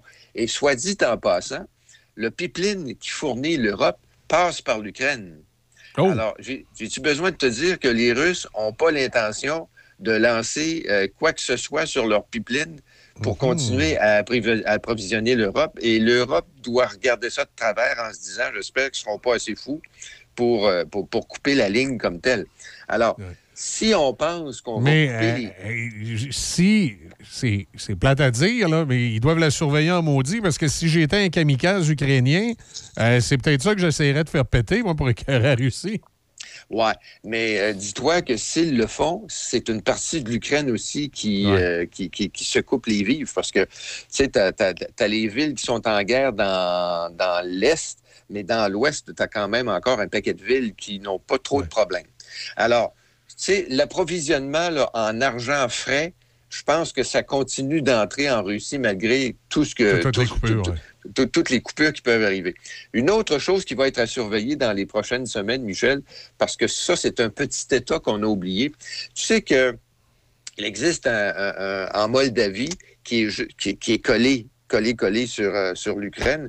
Euh, il existe en Moldavie un- une petite pointe qui est collée sur, euh, sur la, la- la frontière ukrainienne et la frontière moldave parce que c'est un, c'est un territoire qui théoriquement appartient à la Moldavie, mais qui a quelques années euh, s'est séparé, qui s'appelle la Transnistrie. Je ne sais pas si tu as déjà entendu La parler de ce petit... Transnistrie, non, c'est quoi ça? La Transnistrie, mon gars, là, c'est une bande de, de, de- de terre qui a déclaré son indépendance à un moment donné de la Moldavie en disant, un peu comme si le Québec s'était séparé du Canada. OK. Ben, c'est un peu la même affaire. C'est que la Moldavie, la Transnistrie, écoute, c'est à peu près grand comme, je te dirais, le- l'île de Montréal et l'île Jésus collent ensemble, mais mêlés sur la longueur. OK? Et ça, la Transnistrie, cette bande de, te- de- de territoire-là, euh, dont la capitale est Tiraspol, ben, c'est un, c'est un, c'est un endroit où les Russes avaient stocké énormément d'armement. Et il y a encore présence de militaires russes. Il y a encore des bases russes en Transnistrie, qui est un territoire pro-russe. Le problème, c'est que le président de la Transnistrie, c'est un ancien du KGB qui est parti de la Russie à un moment donné, et qui, est, par- qui, qui, qui, est allé à, à l'époque de l'URSS, qui, s'est en allé en Moldavie. Ben, mais ça devait être un collègue de Poutine. là. Ils ont travaillé tous les deux au KGB, non? C'est un, un collègue de Poutine. Il est devenu président de la Transnistrie. Et la Transnistrie, Michel, c'est un pays euh, complètement mafieux. c'est pas compliqué. Tout, tout ce qui est euh, euh, euh, essence, casino, épicerie, euh, alcool, ça appartient au président ou aux membres de sa famille. Alors, c'est un État vraiment mafieux. Et comme c'est un endroit où on avait stocké beaucoup d'armes, ben il y a beaucoup d'armes qui sont vendues, euh, évidemment, sous le chapeau, euh, de façon illégale, un peu partout dans le monde. C'est un peu comme ça que la Transnistrie réussit à, réussit à survivre. Mais ce qu'il faut pas oublier, ce sont les bases russes. Alors, essaie de t'imaginer, là, présentement, tu as, Kiev qui est attaqué, puis tu as tout le sud de l'Ukraine avec les ports qui sont déjà, euh, Mariupol, puis tout ça, qui sont attaqués. Et là, tu te dis, oui, mais à l'ouest, il ne se passe pas grand-chose. Je te, pré- je, je te fais une prévision. Dans les prochains jours ou les prochaines semaines, regarde bien comme ce qui va sortir de la Transnistrie. Ça, c'est es complètement à l'ouest. Alors là, tu vas, tu vas avoir une partie de, de- de- de militaires qui vont remonter en partant de l'ouest. Parce que là, tout se passe dans l'est présentement, ou à peu près dans le sud-est, puis un petit peu dans le nord-est. Mais à partir de l'ouest, là, la Transnistrie avec ses militaires, j'ai l'impression qu'à un moment donné, tu vas, euh, tu vas voir remonter ça lentissimo. J'ai hâte de voir parce que c'est un- ça, c'est un endroit vraiment, euh, vraiment à surveiller. Puis ça, ça me fait rire quand tu m'as dit c'est quoi la Transnistrie. Il y a à peu près personne sur la planète qui connaît la Transnistrie. D'ailleurs, ils ont demandé leur, leur- leur- leur indépendance. euh, ils ont demandé à être officiellement reconnus par euh, les Nations Unies qui a dit jamais. Ben, La communauté européenne a dit la même chose, jamais, parce que ça a été, euh, ça a été fait de façon illégale. Théoriquement, c'est un territoire qui appartient encore à la Moldavie, qui, elle, veut, veut euh, euh, appartenir, je pense qu'ils qu'ils sont membres même de la communauté euh, européenne. Alors, tu t'imagines l'espèce de, de, de, de, de- de dichotomie qu'il y a dans ce pays-là. D'un côté, tu as tous les Moldaves qui se disent Hey, on fait partie de la communauté européenne, puis on veut rester à l'intérieur de la communauté européenne. Puis là, tu as cette bande-là qui une petite bande de terre qui, eux autres, se disent indépendants et pro-russes, collés sur l'Ukraine, avec de grosses bases militaires russes, et en plus, une, une armurerie, mon vieux, il y a des... il y a- si tu savais le nombre de, de tanks, de- d'armes, de, fusils, mitrailleurs, de canons, c'est Il y en a beaucoup au prorata de la population dans ce pays-là. là. Ben oui, parce que c'est un- une, une ancienne réserve euh, militaire russe où les Russes, euh, tu sais, quand, euh, je sais pas, moi, quand euh, eux autres commençaient à faire, par exemple, la fabrication d'un nouveau char d'assaut, ben, ils disaient, les vieux chars d'assaut, on fait quoi avec? Ben, on les envoyait souvent dans ce- sur ce territoire-là pour, euh, comme réserve, si tu veux, puis parce que euh, on, on avait décidé de s'étendre un peu. Alors ça, ça va être un, un- un territoire euh, à surveiller. Puis euh, j'ai l'impression, Michel, que cette guerre-là, ça va être une guerre qui va être longue, et puis ça va devenir une guerre de tranchées. Ah ouais. on va, j'ai l'impression qu'on va vivre avec l'Ukraine ce que ce qu'on a vécu un peu avec l'Afghanistan sans intervenir. Ouais. On- tout le monde va regarder ça de haut en se disant ah les pauvres Ukrainiens, mais dans le fond il n'y a pas personne qui va bouger parce qu'il n'y a personne qui est intéressé à faire la guerre, à, à- à- à faire une guerre qui va devenir une guerre continentale. Les Européens n'ont pas les moyens de faire la guerre. D'ailleurs, tu as entendu Macron là, qui a réuni à peu près euh, tous les membres de la communauté européenne, puis tout ce qui ressortait, c'est ben durant les dernières années, on a coupé dans l'armement, on a coupé dans c'est nos budgets militaires. On espère Ben oui. que ça ne donnera pas le goût à la Chine d'envahir Taïwan? Euh, je, sais-tu, euh, je penserais pas dans ce sens-là, parce que d'abord, la Chine ne veut pas se, veut pas se mettre euh, à dos les États-Unis, parce que c'est un luxe que personne ne peut se payer, ni du côté chinois, ni du côté américain. Mais ce que on va faire de plus en plus pression, par contre, j'ai l'impression qu'on va faire des pressions. Mais se lancer dans une guerre, pas temps-ci, je penserais pas. Je pense, je pense pas que la Chine soit aussi malhabile que Poutine à ce niveau-là. Il y a- Ils vont y aller- ils vont y aller avec les petits pas diplomatiques. Il y a cette semaine, euh, du côté euh, de, de notre émission ici, La vie agricole, ils ont parlé avec un diplomate français euh, qui, qui a été longtemps en Ukraine. Et il paraît que la Chine a un malaise avec ce qui se passe en Ukraine pour des raisons alimentaires. Il paraît que l'Ukraine, pour un, un secteur de la Chine, c'était comme leur garde-manger. Puis la guerre actuellement elle les, les dérange dans leur approvisionnement. C'est l'une des raisons pour lesquelles ils n'ont pas, ils ont pas euh, appuyé la Russie plus, plus qu'il faut. Et bien sûr, euh, tout le positionnement économique sur l'échiquier mondial, c'est que la, la Chine aime faire la guerre, mais aime faire la guerre de façon économique et de façon euh, euh, informatique, non pas de, de, de, de- façon réelle. Ils ont compris ça, les Chinois, je pense. qu'ils Ben oui. ils sont sur une bonne là, d'une certaine et- façon et- pour eux autres. Ben, Et, et en plus, ils ont de l'argent. Alors, Ouais. écoute, ils ont acheté, entre autres, en Grèce, euh, un port dans le Pirée. Euh, en France, ils sont propriétaires d'un aérodrome, je pense que c'est celui de Toulouse. Euh, ils ont développé, et, et- et- et remarque que c'est peut-être un des rares pays qui développe autant, qui investit autant dans les pays africains. Parce qu'en Afrique, là, il y a énormément de, il y a énormément de minerais, etc. Et ils investissent beaucoup dans les pays africains. Alors, tu sais, euh, quand tu fais la guerre, là, tu peux faire la guerre avec des armes, puis puis tu peux la faire économique. Alors, Exact. les Chinois, c'est ce qu'ils font. Exact. Ils achètent des terres. Ils en achètent même ici au Canada. Euh, Il y, a de- il y a de gros investissements chinois. Dans, dans l'Ouest canadien, en Alberta, tu as, des entreprises de forage. Regarde un peu la, la- la composition de ces compagnies-là, des actionnaires. Des actionnaires. Puis là-dedans, tu as des compagnies chinoises qui sont, euh, qui sont impliquées, puis avec de, de très gros pourcentages. Alors, tu sais, euh, eux autres s'installent un peu comme les Américains ont fait. Rappelle-toi, après la guerre, les Américains ont peu fonctionné, un petit peu fonctionné comme ça. Oui. Tu sais, euh, ils se sont mis à investir un petit peu partout sur la planète. Puis, euh, tu sais, ça a donné euh, l'esprit américain du développement de la planète. Là, tu sais. bon. Alors, les Chinois font exactement euh, la même chose et sont beaucoup plus habiles. Et quand tu disais qu'ils sont inquiets de ce qui se passe en Ukraine, ben, il faut pas oublier que l'Ukraine, c'est un peu le grenier. Euh, c'est- C'était le grenier de l'URSS à l'époque. Puis c'est un gros, gros, gros producteur de, de blé.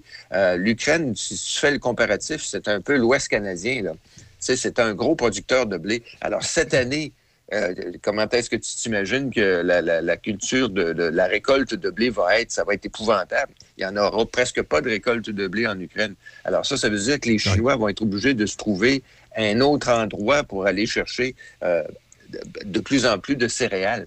Alors, tu sais, ça, l'échiquier mondial présentement, là, euh, il est complètement... euh, tu sais, tu, tu regardes ça, puis tu te dis, là, on joue aux échecs avec un fou qui sait pas jouer aux échecs. Tu sais, il joue aux échecs avec les, les règles du hockey. Ça marche pas, ça. Tu sais, tu peux pas... euh, tu peux pas. c'est un peu comme c'est un peu comme si tu me disais, Paul, on va jouer au hockey, mais on va prendre les règles du baseball. Ben, je vais te dire, Michel, ça marche pas ton affaire. Là. Non, c'est ça, c'est- exactement, c'est exactement ce qui se passe avec Poutine.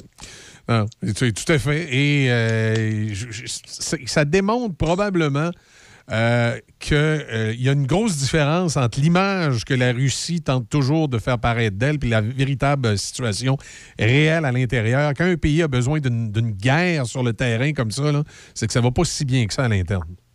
Un.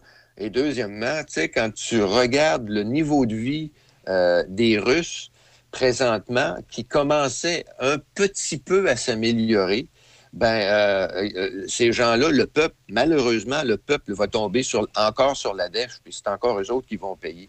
Et parlant de payer, ce que je trouve stupide, puis je pense que tu vas être parfaitement d'accord avec moi, c'est qu'on ostracise ici les gens qui sont d'origine russe. Moi, des- je connais des gens ici à Québec fou. qui sont d'origine russe, qui, euh, euh, qui sont, euh, sans être des amis, qui sont des connaissances, des gens sympathiques. C'est pas parce qu'ils sont d'origine russe qu'ils sont d'accord avec ce qui se passe présentement en Ukraine. Alors, tu sais, aller, euh, je ne sais pas moi, aller détruire leur commerce, aller briser leur commerce, leur crier des bêtises ou euh, mettre de la peinture sur leur voiture, c'est royalement en cave. Parce Exact. que ces gens-là, ces gens-là sont partis de la Russie parce qu'ils n'étaient pas d'accord avec leur régime au moment où eux sont partis de, de la Russie pour euh, améliorer leur, leur Leur vie sort. ici, leur sort ici. Ce sont devenus des Canadiens, des Québécois comme vous et moi. Alors, ostracisez pas ces gens-là, ils le méritent pas. Ah non, c'est c'est- c'est complètement ridicule. là. Puis même, euh, des fois, il y a- au niveau culturel, là, le- on a vu l'OSM à Montréal là, empêcher un pianiste euh, russe euh, de, de, de venir jouer. Je veux dire, c'est un artiste, lui. Qu'est-ce qu'il y a à voir avec la, la décision Exactement. de son gouvernement? C'est ridicule. C'est ridicule, puis c'est le genre d'attitude que, que- qu'on ne devrait jamais avoir dans des circonstances comme celle-là. Alors, euh, je te laisse là-dessus. Euh, je te souhaite un bon week-end, bonne tempête. Euh, on, va se faire, on va se faire des muscles en fin de semaine parce que paraît-il qu'il va y avoir de la neige. Oui, effectivement, mais ça va être un peu moins pire que ce qu'il prévoyait au début. Fait que tant mieux. Ah ouais, mais tu sais que Portneuf a inventé la neige, hein? Oui, mais pas, pas de problème. Puis de toute façon, est-ce qu'on peut considérer que ça va être la, la tempête de la Saint-Patrick, même si la Saint-Patrick, c'est juste dans l'autre week-end? Moi, je pense que. Oh, moi- Hein? oh oui, je pense que, je pense que ça que tu as raison là-dessus. C'est- La dernière tempête, c'est celle de la Sainte-Pat, puis ça va être celle-là. Exact, ça va être la dernière. Puis on va, euh, on va pouvoir euh, avancer l'heure en plus. Fait que là, on va vraiment sentir le printemps à partir de la semaine Ouais, prochaine. et il ne reste plus rien qu'atteindre la, la neige en verre pour fêter, la, fêter la en fin de semaine. Salut Michel, bon week-end. salut Paul, bon week-end. Merci, 8h27, c'était Paul Ouellette euh, avec sa chronique euh, du vendredi. Chronique des vins qui s'en vient dans les prochains instants avec euh, Stevie No, les nouvelles également avec Déby, bougez pas.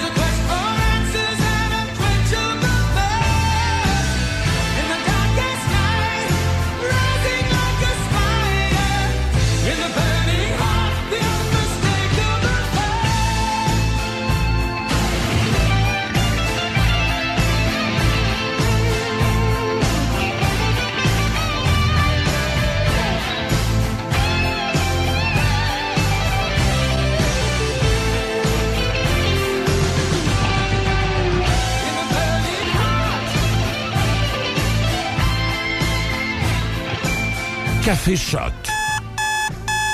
On se lève du bon pied avec Michel Cloutier et Déby Corriveau. Café Choc.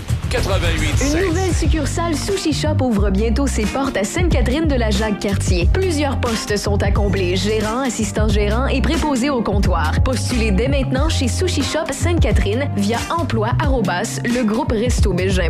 ou au 88 657 59 62 poste 204 88 657 59 62 poste 204. Pour de la machinerie agricole ou des tracteurs dans le neuf ou l'usager, peu importe votre projet, faites confiance à l'équipe du Centre agricole Case IH de Neuville.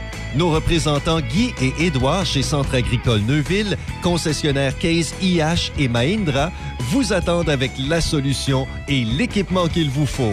Centre agricole Neuville, 88 873 3232, 88 873 3232. Pour de l'aide efficace en planification financière et ou des conseils rassurants pour vous trouver des meilleures assurances, pensez à contacter Sonny Doré Méran d'IG Gestion de patrimoine. Vos questions seront répondues et vous serez conseillé sur vos assurances CELI, REER, hypothèque et bien plus encore. Pour un service fiable et authentique, pensez à Sonny Doré Méran au 88 285 7455 88 285 7455 ou sur Facebook. Poêles et foyers Portneuf, dépositaire des meilleures marques de poêles et foyers tels que Harman, Quadra Fire et Eat Glow.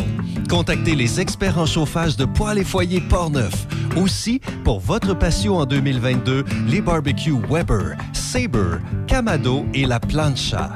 Tous les accessoires, briquettes, charbon et aussi les granules. Poêles et foyers Portneuf, 241 rue du Pont à Pont-Rouge. Sur Internet, poêles et foyers portneuf.com. Une nouvelle boucherie à Pont-Rouge, au 20 rue du Collège, Tony Boucherie. Tony Boucherie, c'est des viandes de qualité à bon prix.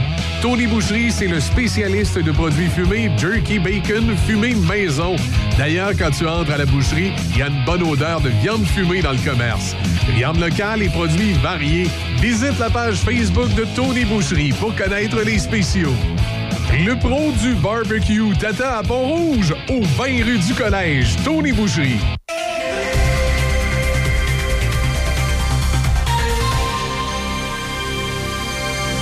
Ici et voici vos manchettes. Les forces russes ont poursuivi leur bombardement de la ville portuaire de Mariupol hier, tandis que des photos satellites ont montré qu'un énorme convoi du Kremlin qui avait été embourbé à l'extérieur de la capitale ukrainienne s'est divisé et s'est déployé dans les villes et les forêts près de Kiev avec des pièces d'artillerie mises en position pour tirer. Le Conseil de sécurité de l'ONU a prévu une réunion aujourd'hui à la demande de la Russie pour discuter de ce que Moscou prétend être les activités biologiques militaires des États-Unis sur le territoire de l'Ukraine, allégation démentie avec véhémence par l'administration de Joe Biden. Petit rappel que le passage à l'heure avancée de l'Est se fera dans la nuit du 12 au 13 mars, donc de samedi à dimanche, et c'est à deux heures que vous devrez avancer vos montres cadrans de une heure. Dans les sports au baseball, le conflit de travail dans le baseball majeur est terminé. Les joueurs ont accepté l'offre des propriétaires hier, permettant ainsi d'assurer la tenue d'une saison complète de 162 matchs. La saison doit débuter le 7 avril. Les camps d'entraînement vont s'ouvrir dès vendredi et les joueurs devront se rapporter à leur équipe d'ici dimanche. Les matchs préparatoires doivent débuter le 17 ou le 18 mars. L'exécutif de l'association des joueurs a voté en faveur de l'entente à 26 contre 12 alors que les propriétaires l'ont accepté à l'unanimité. La nouvelle convention collective apporte d'importants changements aux activités du baseball majeur. D'abord, le frappeur désigné universel sera implanté et donc imposé dans la nationale. Puis, le format des séries éliminatoires passera de 10 à 12 équipes. Les deux meilleures formations de chaque division seront qualifiées.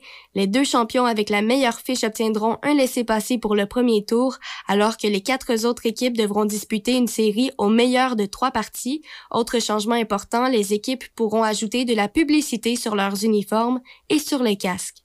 Au golf, Tommy Fleetwood et Tom Hogue ont pris un coup d'avance en tête via un 66 hier au championnat des joueurs. Seulement 66 golfeurs ont pris le départ. La pluie a retardé le début de la journée et ensuite la noirceur a forcé l'arrêt des activités. Et pour terminer, rappelons que la Canadienne Isabelle Wideman a dû se retirer de la finale de la Coupe du monde de patinage de vitesse qui aura lieu ce week-end aux Pays-Bas à la suite d'un test positif à la COVID-19. C'est ce qui complète vos manchettes à choc. Merci, Libé. 8h36. Oui, euh, de la neige en fin de semaine, de la neige ce soir et cette nuit également. On parle de, de temps nuageux aujourd'hui, neige intermittente en après-midi, 2 cm, maximum de 0. Ce soir, la neige reprend de plus belle et cette nuit, accumulation de 10 à 15 cm, minimum de moins 2. Samedi, demain, de la neige, un autre 5 à 10 cm, maximum de 1 degré. Dimanche, alternance de soleil et de nuages, maximum de moins 5. Et euh, après ça, euh, va être pas mal du soleil puis des températures au-dessus de zéro. Ça va se mettre à fond. Ce sera pas trop long. Ça euh, considérez que c'est la tempête de la Saint-Patrick. On change l'heure en plus en fin de semaine. À partir de lundi prochain, hein, ça va être le printemps qui va apparaître à l'horizon. Euh, je pense pas qu'on ait, même si c'est toujours possible, au mois d'avril. J'ai déjà vu, moi, une tempête, je pense, un 21 avril. Ça va être l'enfer. Mais euh, je pense pas qu'on va revoir euh, de tempête euh, par la suite. Et on va avoir un printemps comme l'an passé. Puis en plus, là, on est déconfinés, on va pouvoir en profiter en maudit. J'ai l'impression que c'est juste du fun qui s'en vient. Faut être positif, hein? Moi, je vois ça de même.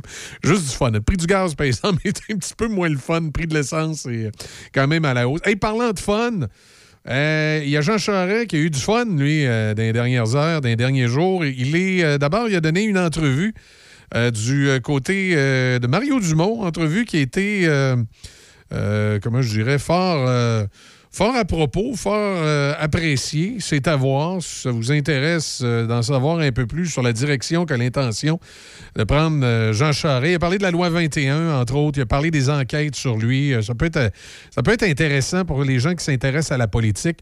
Donc, vous tapez Dumont Charest dans Google. vous allez trouver le lien pour voir l'entrevue que Mario Dumont a fait à LCN avec Jean Charest. Écoutez ça. Faites-vous votre idée. Vous allez, vous allez voir. Quand je, dis c'est un fin politicien, Jean Charest, des fois, il y a, a une façon de dire des choses qui vont pas tout à fait dans le sens qu'on l'avait compris la dernière fois, mais de réussir à nous convaincre que c'est ce qu'il voulait dire. Regardez ça. Euh, Il était à Calgary euh, hier. Il, a, fait quelque chose de. C'est quand même grandiose comme lancement à la course à la chefferie. Il a fait deux patentes simultanées. D'abord, au Québec, il a donné une entrevue à Mario Dumont, à LCN, euh, qui permet de comme lancer sa campagne ici puis de mettre des choses au point. Ensuite, il est allé à Calgary où là, il a fait un gros party juste en anglais. Il, il est bilingue, Jean Charest, pas de notes, rien, un gars à l'aise devant la foule. Et là, il les a fait un discours, toi, chose aux Canadiens anglais. Là. Ils sont tous tombés en pamoison devant lui. Euh, il a remis les choses au clair sur le fameux pipeline. Il dit Moi, je je suis pas contre les pipelines, mais la situation faisait que je pouvais pas être en faveur du pipeline. Mais vous savez maintenant ce qui se passe en Ukraine, c'est d'autres choses. Et là, on est loin de, la- bourse du carbone. Il dit, on peut maintenant, il, dit, il dit que maintenant, il peut se dire ouvert au projet de pipeline transcanadien avec ce qui se passe en Ukraine. Quant à la loi 21 sur la laïcité, il a choisi définitivement le Canada, nous dit André Robitaille, euh, Antoine Robitaille aujourd'hui dans sa chronique. Euh, il choisit une position canadienne, mais en même temps, il n'a pas l'intention de s'attaquer au Québec.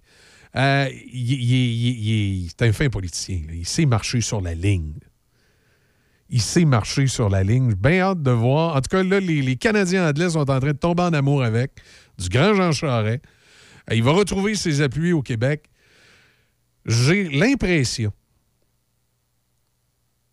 qu'il va réussir. Pour chioler après, euh, encore pendant quelques années, j'ai l'impression. J'ai l'impression qu'il va aller chercher la, course. euh, il va gagner la course à la chefferie chez les conservateurs. Parce que, comme j'ai toujours dit, c'est c'est tellement euh, un fin renard que s'il a décidé de se présenter, c'est qu'il va gagner. Il va aller chercher la course à la chefferie chez les conservateurs. Puis je serais pas étonné qu'à la prochaine élection, il devienne premier ministre du Canada.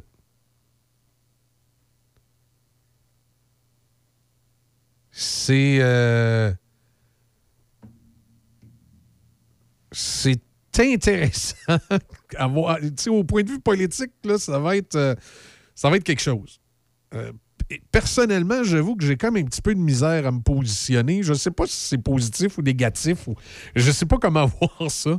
En tout cas, une chose est sûre, c'est que ça va rebrasser, caba- ça va rebrasser les cartes à Ottawa. Ça va, euh, ça va unir le Parti conservateur, ça, j'ai pas de doute là-dessus. Jean Charest est assez brillant pour faire ça. Euh, ça va changer la donne aussi euh, du côté euh, des libéraux et du NPD qui vont devoir peut-être peut-être devoir revoir, de revoir leur carte. Moi, si j'étais Jean Chrétien, pourquoi je parle de Jean Chrétien? Parce qu'il y a encore beaucoup de.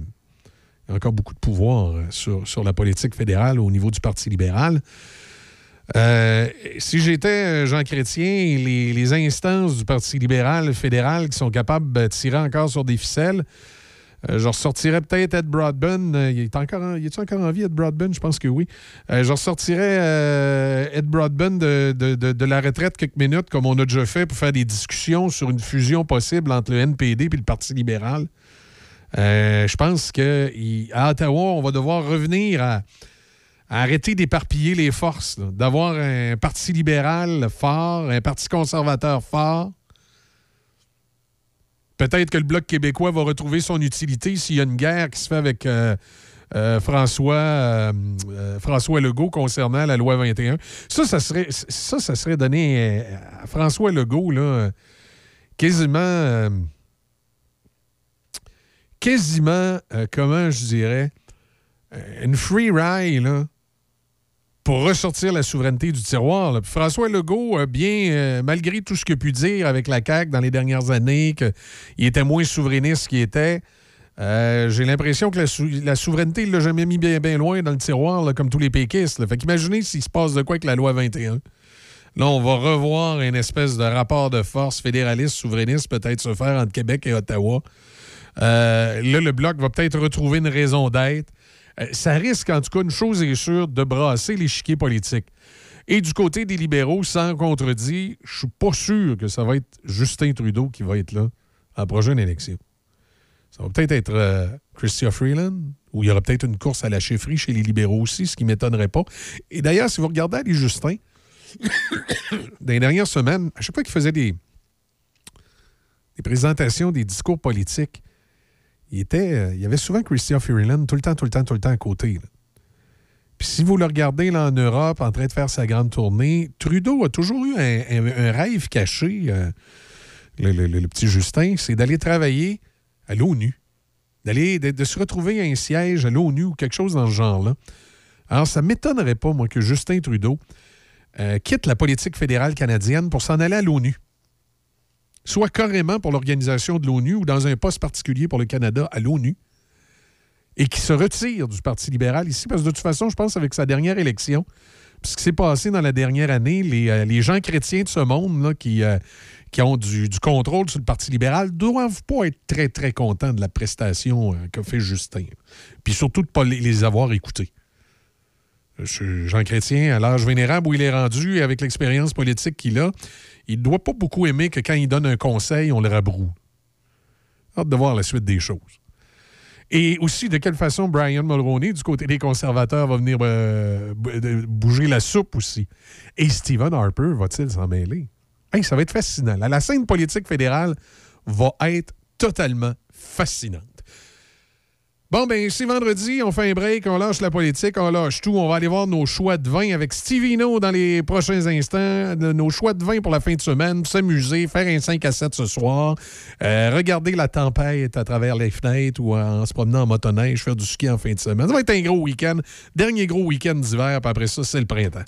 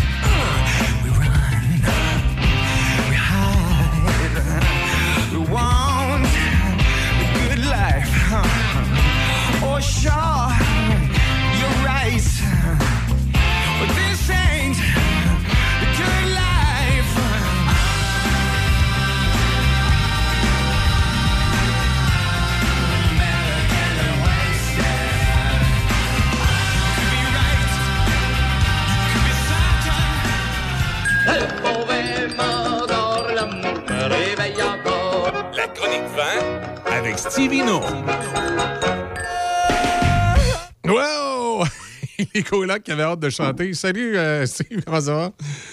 Bon matin, salutations à toi, les auditeurs. Ça va bien? Oui, ça va, ça va. Écoute, euh, c'est la fin de semaine. Fait que là, Oui. euh, à partir de ce moment-ci, j'ai tout, j'ai tout fait mes, mes, mes dossiers politiques, toutes mes affaires avant. Là, là, on arrive à 8h48 ce matin. Là. C'est fini, là. Là, on parle de vin, Ben, on- puis le week-end commence. On se prépare, là. Puis le printemps s'en vient. Puis, Ouais. Tu sais que c'est c'est la veille de mon anniversaire. fait que- Ah ouais, sérieux? Ben, bonne fête! Eh ben, ça s'en vient, c'est lundi. Là, je change de chiffre. Que, Oh. On va dire que ça va. euh, J'ai une bonne bouteille de Barolo 2010, là, que j'ai hâte d'ouvrir. Ah, effectivement, quand on change de chiffre, là, ça fait toujours un petit quelque chose. Ça s'en vient, moi, là. là. Ah. J'ai- J'ai pas encore changé, Ah. là, mais il y a deux ans, ça s'en vient. là. Écoute, l'important, c'est qu'on est, en santé et qu'on est bien. Hey, les, amis, les auditeurs, j'ai euh, deux belles petites nouvelles après ma chronique 20 là, à vous annoncer, euh, qui est bien le fun. Écoutez, c'est la réouverture des événements et tout. Donc, euh, je veux vous dire ça. Mais pour commencer, mon ami Michel, je veux vous parler de deux magnifiques vins, un vin blanc et un vin rouge ce matin. Et puis, j'ai vérifié, il y en a à Pont-Rouge, Donnacona, Saint-Augustin. Là. Donc, on va y aller. On s'en va du côté du pays de la France. On s'en va dans la belle vallée de la Loire, euh, sur l'appellation Touraine, qui est au nord-ouest de la France. On dit, mettons, Angers, Anjou, dans le coin de, de Saumur. Donc, euh, euh, sur un beau Sauvignon blanc, je te dirais que c'est ce- un vin de cépage Sauvignon, qui est un vin blanc sec, euh, des arômes charmeurs. On parle de- d'agrumes, on va parler un petit peu de pamplemousse rose, de fruits exotiques, parce qu'il y a du Sauvignon blanc à 95% et du Sauvignon gris à 5% On est sur un millésime de 2020. Alors, c'est le domaine de l'évêque euh, à 17,35 euh, un taux d'alcool là, 12,5% et un taux de sucre de 3,5 euh, 3,5 grammes euh, par litre. Là, si tu me permets, je vais faire une petite parenthèse justement concernant l'alcool. OK, oui. Sais-tu pour- sais-tu pourquoi certains vins contiennent euh, 14% d'alcool ou plus, puis d'autres 8 ou moins? Là, je, je- ben, je pourrais pas. euh, je pourrais pas te dire précisément. Là, ça a peut-être un lien avec le nombre de temps qui a été vieilli, je sais pas. Eh, écoute, ben, l'alcool dans un vin, c'est le résultat de la transformation, que ce soit totale ou partielle, euh, du sucre qui est contenu dans le raisin qui forme sa matière première. Alors, euh, quand un vin a moins de 11% d'alcool, ça signifie qu'il vient d'un pays au climat quand même frais. Hein? En altitude, qu'on soit qu'il y a l'océan, qu'il y a la mer, donc soit qu'il contient du sucre euh, qui est non transformé en alcool, ou encore euh, climat frais. Donc, ça peut être une combinaison des deux. Au contraire, un vin qui a un degré d'alcool qui est égal ou supérieur à 13,5% des fois 15% ben c'est souvent d'une région qui est euh, climat chaud. Donc, dans, dans des vallées, euh, l'humidité, la chaleur. Euh, en tous les cas, euh, issu de- année très ensole- ensoleillée. Si on trouve que des vins qui dépassent les 15% ça, c'est rare, mais pour deux raisons. Les levures qui transforment le sucre en alcool ont souvent du mal à fonctionner dans un milieu qui contient plus de 15% d'alcool. Mais aussi parce que euh, des vins titrants, plus de 15% sont pénalisés fiscalement dans certains marchés. Les vins mutés, comme les Porto, Banyuls, River titrent souvent 16% et plus, parce qu'on arrête la fermentation en ajoutant un peu d'alcool neutre, ce qui va tuer euh, les levures qui conservent du sucre non fermenté, puis qui augmente un peu le niveau d'alcool. Donc, c'est un petit peu les, raisons là, euh, des taux d'alcool. Hein? Donc, c'est souvent relié, bref, au climat, ou euh, si on veut vraiment couper, en, en ajoutant un alcool neutre. Donc, j'ai un petit article sur ma page de Stevino, vous irez voir ça. Euh, j'ai mis ça, je mets ça régulièrement là, euh, si vous allez sur la page de Stevino. Donc, ce matin, le, domaine de l'évêque Touraine à 12,5% d'alcool. Alors, on est dans la vallée de la Loire, on est dans un climat plutôt euh, tempéré et frais. Taux de sucre 3,5 grammes. Donc, un bel équilibre entre les deux. Il a gagné énormément de médailles, ce vin-là. Euh, ça, on peut prendre ça facilement en apéro, avec des crevettes, un tartare de saumon. Euh, nous, on a ça en entrée avec un escargot gratiné.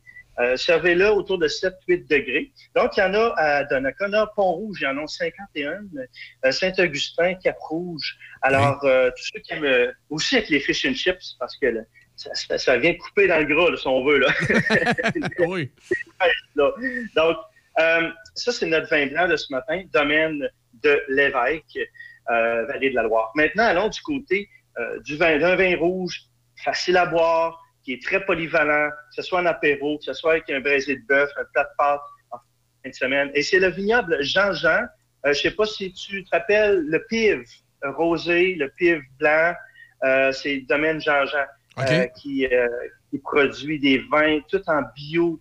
Alors, c'est un vin languedocien, languedocien dans l'âme.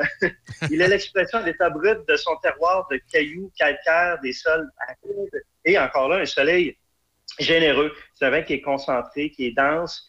Euh, les tanins, c'est fondu. Euh, c'est de la Syrah à 70% pour les amoureux de Syrah, là. Euh, Syrah, là. Syrah, un petit peu de notes poivrées et de la grenache noire, donc du fruit noir. Euh, L'âge moyenne des vignes, c'est 20 ans. Donc, euh, on parle ici de, de, de- de- c'est ça, de fruits noirs de garrigue, qui est une végétation qu'on va retrouver du côté méditerranéen, et de cacao. Euh, alors, euh, le vin s'appelle euh, des agneaux. Alors, 2019, on est sur un 2019. Ceux qui connaissent le Devoix des agneaux 2018, ben, le 2019 est encore meilleur. C'est un vin de plaisir, les amis, à 20 5 euh, tout en bio. On est du côté du Languedoc-Roussillon. Euh, degré d'alcool, 14% d'alcool et 2,5 grammes de sucre par litre. Donc, ils ont des, des journées d'ensoleillement. Euh, et sur la bouteille, tu remarqueras, il y a comme un petit, euh, un, petit mouton là, euh, avec une chose pour. Ben, en fait, c'est- c'est difficile d'expliquer comme ça en ordre, hein. Mais c'est une signification du cousu main sur la bouteille. On, on- Qui- on invite les gens à aller, aller le voir sur euh, la page Facebook aussi. Il y a le lien pour aller sur ta page. Ils vont pouvoir voir qu'est-ce que- qu'est-ce qu'on veut dire par le petit bouton. Là. Oui, ben oui, ben à chaque FM aussi, je l'ai remarqué ce matin. Euh, c'est une expression qui exprime un travail abouti, soigné, précis, à l'image de cette cuvée biologique du devoir des agneaux, et aussi, je dirais, à l'image aussi de Brigitte Jean-Jean, que j'adore, une femme qui venait, euh, qui vient souvent à Québec quand il y avait des événements. Oui. Euh, donc, les tanins, c'est soyeux, c'est facile à boire, un vin de glouglou, comme on dit. Oui. Euh, alors, Effectivement, une femme très gentille. J'ai eu l'occasion, euh, Steve, de faire une entrevue avec elle à la télévision de la Côte-de-Beaupré quand je travaillais pour la télé de la Côte-de-Beaupré à ma TV. On avait été couvrir le salon des vins, puis je me souviens parfaitement qu'on avait fait une entrevue avec, avec cette dame-là. Fort sympathique, d'ailleurs. Ah oui, j'avais fait, euh, vais voir dans mon fil là, de Stevino, euh, très loin derrière, mais là un an, j'ai fait un zoom avec elle euh, directement. Elle était en France. Et euh, d'ailleurs, chose que je veux refaire, là, commencer à refaire avec des, des vignerons à l'extérieur. Donc, euh, oui, le Devoir des agneaux de 2019, un vin de plaisir. Il y en a à Pont-Rouge, euh, Sainte-Croix, Ancienne-Lorette, Duplessis. Allez toujours sur le site de SAQ.com pour aller voir ce vin. Un de plaisir, je te dis, euh, je- j'en ai toujours une bonne bouteille euh, ici euh, à la maison dans le cellier. Donc, j'ai étudié avec un côte de bœuf grillé, plat de pâte, fromage affiné. Puis ceux qui aiment faire vieillir un petit peu, ben, il va être à son apogée d'ici 6 à 10 ans. Maintenant, petite nouvelle le fun, ben, c'est ce dimanche, syntonisé, tout le monde en parle, surtout euh, le moment que Guillaume Lepage dit « Diane, qu'est-ce qu'on boit? Euh, c'est un des vins que je recommande euh, cette semaine. À, à tout le monde en parle. C'est une belle cinquième année de collaboration avec, euh, avec Radio-Canada et tout le monde en parle. Je suis très content. Et puis, euh, le premier événement est confirmé. Euh, vous allez voir sur la page Stevino, je vais vous teaser un petit peu jusqu'au début avril. Oui. Mais ça va se passer euh, le 30 avril prochain. En cas de pluie, c'est repris le lendemain. Euh, ça va être ici à l'ancienne Lorette euh, sur euh, l'emplacement du Boeing 737. J'en dis pas plus parce qu'il va y avoir des prix, il va y avoir différentes choses. Euh, donc, le lien pour acheter les billets va être en ligne et tout. Donc, euh, il va y avoir une panoplie. Écoute, ça va être un, un fun, un party, un événement. le- de Excellent. de collaboration avec les autres. Je suis très heureux, très content euh, de, de- de cet événement. Le 30 avril, à mettre à votre agenda. Je ferai de l'animation un petit peu aussi sur scène. Alors, les détails sur la page Stevino et possiblement un concours qui va venir pour Pâques. Bon, ben, super. On suit ça attentivement, euh, Steve. Puis on invite les gens à, Oui. à aller sur ta page Facebook. Puis des fois, il y a des. Je sais qu'il y a des gens qui nous écoutent pour lesquels, des fois, vous êtes un petit peu moins euh, habitués avec l'Internet. là. Mais si vous, êtes, si vous êtes membre de la page Facebook de Choc, quand vous allez sur la page Facebook de Choc, puis vous voyez l'annonce de vin, vous cliquez dedans. Là, vous allez tomber sur la page à Stevino. Puis là, vous allez dans le haut de l'écran, appuyer sur Stevino. Puis là, vous, a- vous allez voir sa page à lui, puis vous êtes capable d'aller vous, a- vous abonner. là. Je sais Ah. qu'il y a des gens qui m'ont dit qu'il y avait de la misère un petit peu, puis je les comprends. Là. Des fois, euh, quand on est. euh, euh, on n'a pas été habitué avec ces technologies-là. là. Pour les, les plus jeunes, des fois, c'est c'est facile, mais des fois, les, les- les plus expérimentés de la vie sont peut-être moins expérimentés dans Internet. Puis il y a des petits trucs, là, puis ça, ça- ça va bien. Là. Allez, allez cliquer, Ah oui, je- vous pouvez suivre Steve. Je l'ai montré à ma mère. Euh, Ouais, moi aussi. 80 ans. Puis, je dis, maman, là, faut que je fasse des flèches. Ben oui, vous cliquez sur le lien. Ah, ben c'est gentil. Une belle collaboration avec vous autres, chaque FM. Merci beaucoup. Pour une troisième année, hein? Oui. Ça déjà trois ans. Ça sent pas sur trois ans. là. Ben Ouais. oui. Ça s'en vient. Oui, ben, oui, une, ben, une deuxième, que là, trois ans, euh, la station a un an et demi, là, mais ça s'en vient. Euh, deuxième. Deuxième, Deuxième, c'est ça notre, deuxième année. Ben, mais ça passe vite. là. Puis, euh, tu sais, veux, veux pas, on est de. Tu sais, c'est en septembre, hein, l'anniversaire. Avec là, ça fait drôle, septembre, septembre. Puis là, on s'en va vers septembre. On s'en va vers le troisième septembre, mais ça va être la, la, c'est la- c'est la deuxième année qui se complète. Ah, c'est fun, c'est fun. Ben, chanter à tout le monde. Puis, euh, écoute, euh, moi, je me fais kidnapper en fin de semaine. Fait que, mais on part dimanche Ouais. matin très tôt. On devrait éviter la tempête. Bon, ben, excellent. Puis, bon anniversaire encore une fois. Merci. Salut. Salut. Bon week-end. Merci. Steve euh, Martel, donc, avec nous de Stevino, qui, euh, qui là, tous les vendredis, à nous présenter des vins pour nos, nos 5 à 7 de la fin de semaine pour relaxer. Parlant de 5 à 7, c'est là que je vais vous retrouver, moi, dans le 4 à 8 euh, samedi avec euh, le meilleur du classic rock et le meilleur du classic pop entre 16h et 20h samedi. Je serai avec vous. Évidemment, monsieur, madame Vintage vont euh, vous accompagner en avant-midi. Étienne Dumont va vous accompagner en après-midi. Il y aura Mathieu qui va être là avec l'Express euh, Country euh, dimanche à compter de 16h. Alors, ça va être un beau week-end. On va profiter de la fin de semaine. Puis, c'est le week-end qui... Notre dernier week-end d'hiver. Notre dernier week-end d'hiver. Après ça, je vous le dis, on file vers le printemps. Ça va aller vite à part de ça. Plein de belles activités à venir. On aura l'occasion de vous en reparler. Choc FM va être un peu partout sur le, sur le territoire cet été avec beaucoup, beaucoup, beaucoup de plaisir. Là-dessus, ben, euh, je vous dis à samedi. Choc. C-H-O-C. Le son des classiques. Dans Portneuf et Lobinière. Choc 88 7. La zone musicale. Le son des classiques. La zone musicale. Choc 88 7.